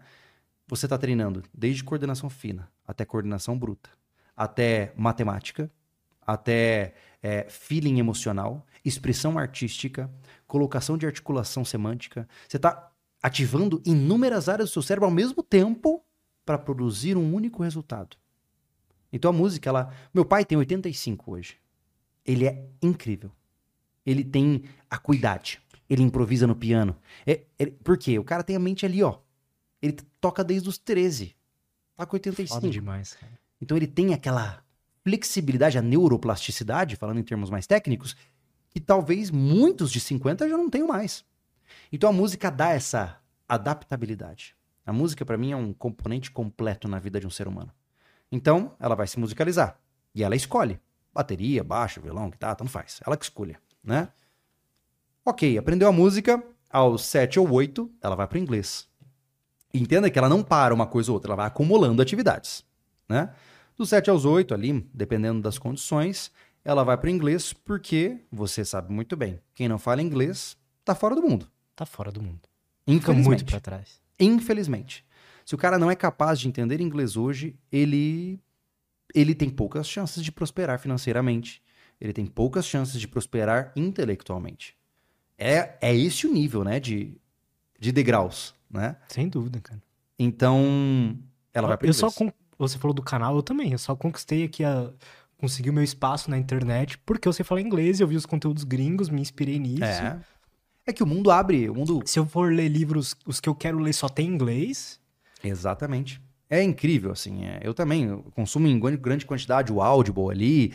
E, e você só. E tem conteúdos fascinantes. Eu, eu algumas vezes tenho amigos que não falam inglês. Eu falo assim, cara, Tá perdendo o melhor eu quero te mandar isso aqui, sabe? Você não tá vendo. Sim, cara. Né? Então, pra mim é uma habilidade essencial. Maneiro. Aos 10, ela vai entrar em contato com atendimentos eh, pré-hospitalares. Para conhecimento mais geral, primeiros socorros. Por quê? Porque ela precisa saber cuidar das pessoas que ela ama. né? Ela precisa aprender a desengasgar alguém, ela precisa aprender a imobilizar uma pessoa que se machucou, ela precisa avaliar o estado de uma, de uma potencial vítima e entender o que, que ela pode fazer para estender a chance de vida daquela pessoa. Ela precisa aprender a imobilizar um pescoço, ela precisa aprender todo o básico. Porque hoje, muitas pessoas morreram porque o ente querido não sabia o básico. Já parou pensar que eu já, cara, eu salvei meu pai, assim. Como, cara? Foi incrível, assim. É é uma história, meu pai conta, eu fico, sabe? A gente tava em casa, num almoço comum, num dia comum, porque é sempre assim, né? É tudo diversão até que tem sangue no chão. Então, almoço comum, tranquilo, comendo. Do nada, meu pai trava. Eu e ele, sozinhos na casa. E trava assim de obstrução total. É só aquele. Sabe, ele botando a mão. Que agonia, cara. Aí eu olhei, falei, tá, parece que vira uma chave no cara, né? Ok. Levantei ele, fiz a Heimlich, puf, soltou, puf, soltou um pedação de carne. Aí ele respirou. E aí ficou aquela sensação estranha dos dois entendendo que ele morreria. Ele morreria ali, se eu não estivesse ali, ou se eu não soubesse o que fazer. Tem noção disso, cara? que eu salvei a vida do meu pai. Ele não estaria aqui hoje, se não fosse aquele momento, provavelmente. E aí você fica pensando, foi só uma manobra. Foi só eu ir para trás dele, apertar a boca do estômago e ele cuspiu. Foi só isso. Quantas pessoas talvez poderiam ter estendido as suas vidas se seus familiares soubessem fazer RSP? Fazer massagem ali? Não é massagem, dizem, né? Porque é ressuscitação cardiopulmonar, né? Fazer ali as compressões corretas até a ambulância chegar para não ter dano cerebral, etc. Cara, é uma tristeza. E eu não Caramba, quero. cara, não, é verdade. Isso é uma, são habilidades humanas, assim, básicas, né? Todo mundo deveria saber. Mas você vê que é ba- o que, que eu Devia falei ensinar até na agora? escola essa- isso aí, Óbvio cara. que sim. Mas a escola não é feita para ensinar. A escola é feita para doutrinar, é diferente. Sim. Então veja que o que, que eu estou ensinando para minha filha até agora? Você eu estou ser humano. A autossuficiência básica. Ela precisa aprender a se defender. Ela precisa aprender a se comunicar em um mundo moderno e globalizado. Ela precisa ter a criatividade, o aspecto artístico, né? Entenda que todo homem e toda mulher precisam ser guerreiros e poetas, né? Nós temos que ter a dualidade dos fatos. Eu posso ser sensível e sentar com a minha esposa e chorar vendo um filme? Posso. Isso não é errado. Mas também eu posso eh, me preparar como se 200 ninja, ninjas fossem invadir a minha casa. Sim. Você entendeu? Então, é, esse é o currículo, né? E aos 12 ela começa a atirar. Né? Ela, ela vai aprender a manejar armas de fogo, entender como elas funcionam. Ai, Júlio, que absurdo. Absurdo, eu aprendi aos 12 também. Ai, mas e as leis? Eu não tô falando que eu vou estar no Brasil. E eu também não tô falando que eu não vou estar. Eu não ligo. As, as leis dos homens não imperam sobre a minha vida. Eu obedeço quando elas são consideradas convenientes. E as que eu posso me esgueirar, eu vou dar um jeito. Né? Reza a lenda que o bom homem tem como obrigação não cumprir leis imorais. Então, é, isso é, é, é comida para os pensamentos, né? Então, isso são pontos importantes. E eu estou formando ela dessa forma, né? E eu gostaria, quem me dera, né? Se eu tiver condições de fazer isso, né? De quando ela ter uma idade apropriada, intercâmbio. 15, 16 anos de idade. Se eu tiver condições financeiras, é certeza. Filha, desculpa, mas você vai. Né? Se você não quiser ir, Ela vai adorar, cara. eu Todo- imagino que sim. Até porque eh, as minhas crianças são criadas para o mundo e não para casa. Minha filha, ela é- eu acho maravilhoso assim, ó, entra inseto em casa, ela vai lá correndo, pega o inseto na mão para colocar fora. Ela corre atrás de, de perereca para botar para fora. Ela adora brincar com animais, sabe? Vê uma árvore que quer subir. Ela é para frentex assim, ó, total. Porque eu sempre vai, vai. Eu sou a sua base segura, mas o mundo tá lá, vai lá. Meus pais me criaram assim. Quando eu falei que eu ia mudar para Florianópolis, a 1.300 quilômetros de distância deles, eles não hesitaram. Vai, voa. Se quebrar a asa, volta, se recupera e voa de novo. Olha que maravilhoso isso, cara. E eu sou um fruto dessa desse investimento que eles fizeram. E agora eu tô com dois frutinhos na mão. E quem sabe esses dois frutinhos possam gerar mais. Quatro, seis, e depois doze, e depois cem. Entende? É um processo de linhagem que vai lentamente se desenvolvendo. E um dia, quem sabe, daqui mil anos a gente muda o mundo. Quem Quem sabe? sabe? É isso. Esse é um currículo familiar. Cara, isso é muito, muito, muito legal. É, o, é, o- é a raiz de tudo, né? Pra pessoa crescer um ser humano, acho que mais confiante, sabe? É. Se Mas- sentir capaz de fazer as coisas, porque estuda- É. estudar um instrumento, por exemplo, ou é, fazer um jiu-jitsu é o que ele vai te mostrando, cara, você consegue fazer o que você quiser, basicamente. Exatamente. É essa a ideia. Essa a ideia. Eu quero que as minhas crianças, e, assim, como eu digo, né? Por mais louco que sou, tenha quantidade. Porque algumas vezes os rebentos têm uma maçã podre. Pode acontecer. E você tem que estar ciente disso. De repente, você criou seu filho com todo o amor do mundo e ele deu errado. Pode acontecer. A vida algumas vezes tem dessas. Então tenham cinco. que talvez alguns deem certo. Cara, tem um, um vídeo que apareceu pra mim lá do teu canal e eu não, eu não cliquei justamente pra tentar entender isso. Hum. Que fala que talvez uma das maiores crises que venham a acontecer seja porque as pessoas não estão tendo mais filhos. Ah, sim. Como que é isso? Ué, você precisa de um monte de gente para trabalhar, não precisa?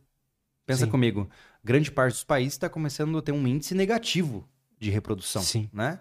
Então isso significa que conforme as pessoas forem envelhecendo, não haverão jovens para substituí-las nos trabalhos pesados. Porque mesmo que a gente tenha tecnologia para substituir algumas coisas, não vai dar tempo de substituir tudo.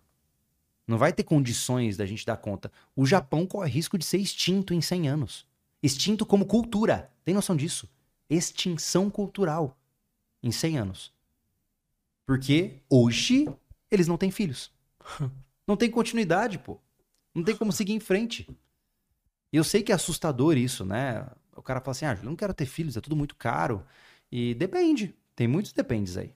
Por exemplo, com, a, com, as minhas filhas, eu só gasto os dinheiros associados aos cursos, né? Que eu, que eu acabei de falar. Agora, eu moro numa excelente cidade, onde o ensino público é muito bom. Minha esposa sempre ajuda com as tarefas de after school, onde ela vai trabalhar outras atividades com a minha criança. Né? A gente tem constantemente, entenda que uma criança não precisa de nada além de estímulo, amor e atenção.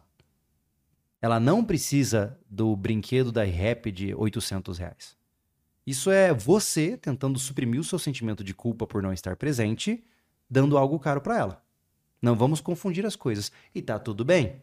Se você quer afogar a sua criança com brinquedos caros para se sentir melhor por estar ausente, tudo certo. Mas saiba que essa desculpa serve só para você. Não serve para sua filha. Hum. A sua filha não entende a sua ausência. E nunca vai entender. E ela vai crescer com esse buraco. Todos nós sabemos como é isso quando a gente tem pais que não deram conta de ficarem presentes. E aí cria-se aquele vazio dentro da gente, né? De não, parece que a gente criou, foi criado num ninho vazio. E, e é o que acontece hoje. Aí sabe o que acontece? A criança, para tentar chamar atenção, pula no sofá, vai de um lado pro outro, não faz nenhuma atividade, se sai mal na escola. E aí o que, que a mãe e o pai fazem? Eles abraçam a criança e dão carinho? Não! Ah, esse guri deve ter TDAH. Mete ritalina nele.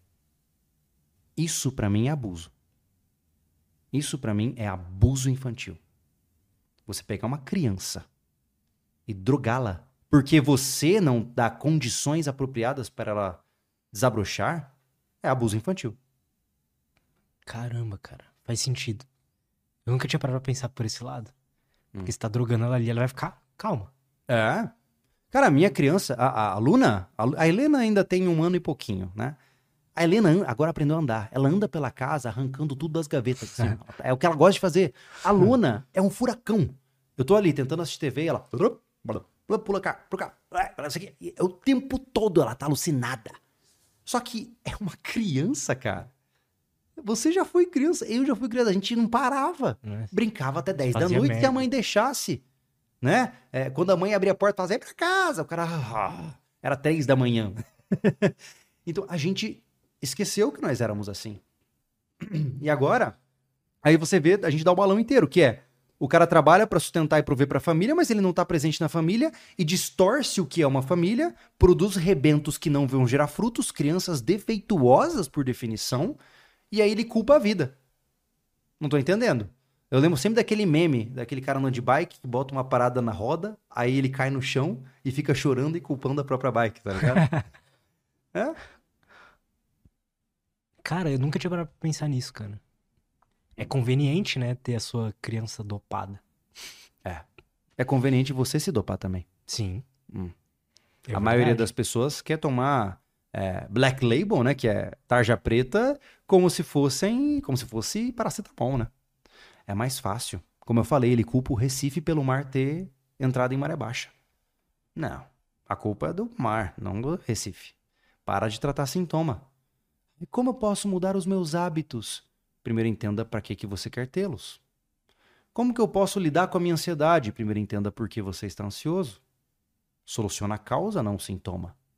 Se você toma um ansiolítico e não faz mais nada, é, quando você ficar sem remédio, a ansiedade volta. Você está com uma muleta, você não passa de um drogadicto. Você não é diferente do cara lá que foi traído pela esposa e bebe para esquecer. Ele bebe para amortecer os sentimentos de dor, não é verdade? Se você toma um Rivotril para amortecer a sua ansiedade, como você é diferente dele? Como você é diferente do usuário de crack, que tem uma vida terrível e usa crack para ter momentinhos de paz na existência dele? Você é exatamente igual. Então, cuidado, porque é a, reza a lenda, né? Se aponta um dedo, tem três de volta, né? É, isso é uma das coisas que eu mais acho esquisito, assim. Eu, pô, muitas pessoas da minha idade eu vejo nessa, assim, de ter uma relação com remédio até meio romântica, assim, sabe? É. Tipo, ah, não posso sair sem meu X remedinho cara, aqui. Cara, eu tenho é medo. É bem perigoso, cara. Eu tenho muito medo de rótulos, cara. Assim, ó. Entenda assim, eu não tô aqui dizendo que as pessoas não podem tomar medicações. Não, tem algumas dizendo- pessoas que até é necessário, né? Não, e existem momentos muito apropriados. Existem momentos de crise onde, se você não tomar, você vai passar problemas. Tá tudo bem. Não tô desmerecendo isso, entenda isso. Mas, por outro lado, é, parece-me que hoje o cara tem o currículo dele já com os transtornos junto. Né? Hum. Ah, não, é que eu, eu sou TDAH. Ah, não, é que eu tenho depressão. Se torna uma justificativa. Ah, Júlio, eu, eu não tenho, eu não consigo trabalhar direito porque é, eu tenho TDAH. Mentira, você é indisciplinado. Mentira. Não minta. Você não quer trabalhar. É diferente. Porque se você quisesse, cara, você atravessava o inferno pra trabalhar. Por que será que o, o, o indivíduo que tá na pobreza, lutando pra alimentar a família dele, não tem TDAH? Porque ele não tem escolha de ter. Ele pode estar lutando com desvio de atenção igual você, mas, Mas ele você não acha tá que tem pessoas que têm TDAH mesmo? Tem, e claro que que por tem. conta dessas. Não, eu tô usando Outras. essa roupagem, mas pode aplicar a qualquer transtorno. E eu tô dizendo isso por quê? Porque hoje existe um lobby gigantesco na indústria farmacêutica e patrocínios ativos para. Desculpe, eu vou ter que falar psiquiatras é, infinitos aí que tem nos ouvindo, mas tem psiquiatra que é só traficante. Ah, claro. Sim. Eu, enquanto acadêmico de psicologia, fiz um teste um dia. Eu fui para um psiquiatra. E eu sentei no- na cadeira. O que que tá acontecendo? Falei, ah, cara, eu tô um pouco ansioso, né? Eu tô na faculdade. Eu falei uma sintomática normal. Ah, olha, é, isso pode ser o começo de um processo depressivo. Então eu vou te dar isso aqui, isso aqui, isso aqui, você pode tomar. Se eu não tiver o discernimento de que eu tô passando Sim. pela dose de sofrimento convencional da vida, eu vou me drogar, pô. E aí o que que acontece? Porque você tem efeitos colaterais disso. O sofrimento muitas vezes te move para ação. Os transtornos podem existir, mas eu te garanto que a maior parte dos diagnósticos é equivocada. Ah, A maior parte. Assim, ó, é com certeza, cara. rótulo barato. Minha namorada passou a mesma coisa. Ela entrou na sala, ficou 25 minutos e saiu com um monte de diagnóstico e um monte de remédio pra comprar. É Falei, isso cara, que eu não ele não perguntou se você tá dormindo bem, como é que é o seu dia a dia, nada. Exato. Cara, eu tenho clientes que chegaram pra mim com, com diagnóstico de espectro autista, pô. Eu fui conversar com um cara e não tinha absolutamente nada a ver. E o cara tava há anos tomando medicação pra autismo. Nossa, cara. É Que- muito perigoso Você isso. já pensou que estrago que isso pode causar? Então, assim, novamente, pelo amor de Deus, eu não estou negando a existência de transtornos. Apenas nós temos que ser muito criteriosos para assumir rótulos. Muito criteriosos. Porque tem gente que procura os rótulos para esconder seus defeitos. É como eu tô dizendo, cara, fala as coisas como elas são. Uma coisa que sabe, como- sabe uma coisa que revolucionou a minha vida? Dá um nome ao demônio.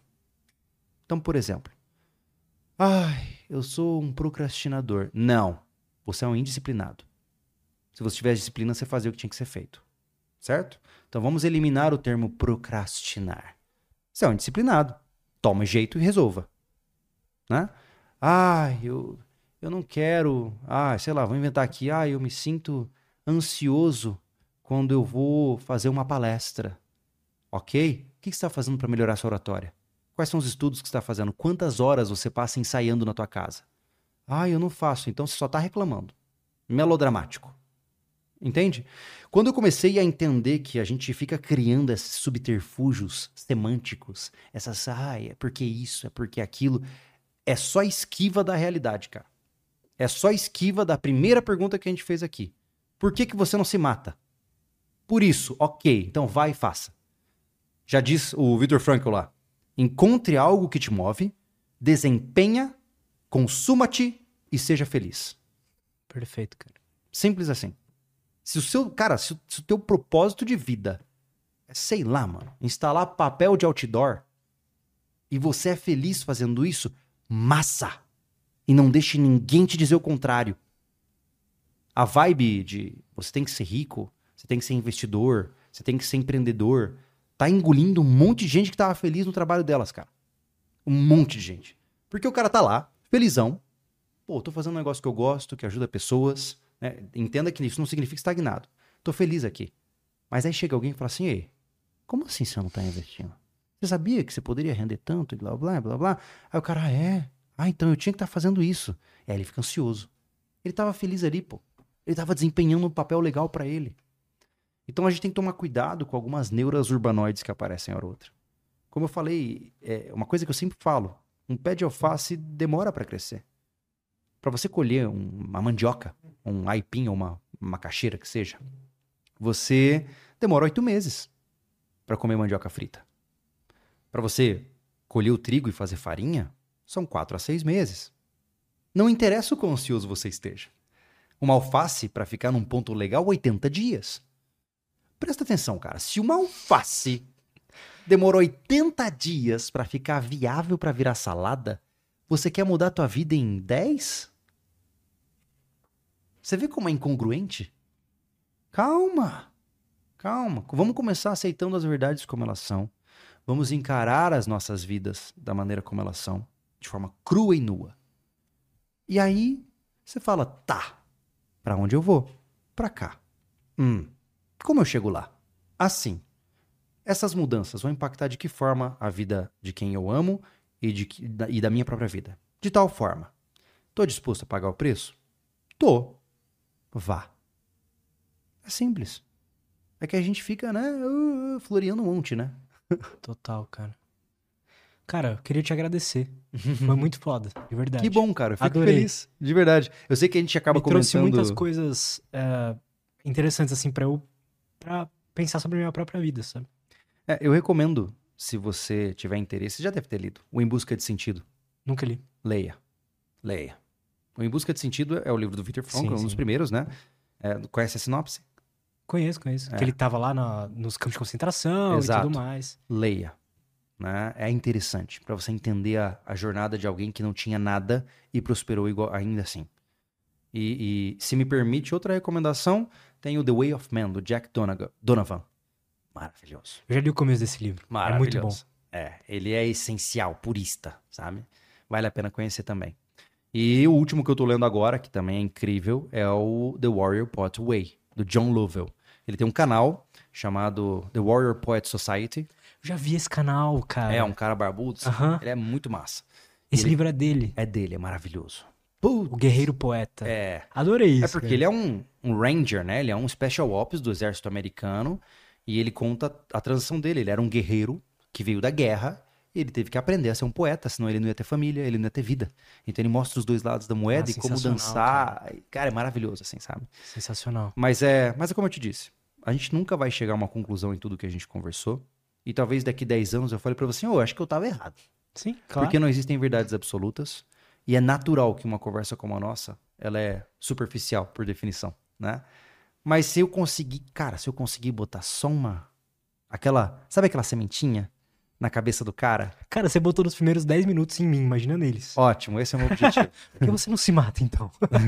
cara, obrigado pelo Obrigado, convite, cara. tá? Adorei, Muito de legal. verdade. Estou sempre à disposição. Pô, tamo junto sempre, cara. Mas, Vou deixar todos os seus links aí na descrição. Todos os seus Ótimo. canais. é, você tá atendendo? Dá pra colocar um link de... é só entra lá no meu site, juliolobo.com.br. Ah, ótimo. Perfeito. Perfeito, então. Obrigado mais uma vez. Valeu. Obrigado, pessoal. Até a próxima e tchau, tchau.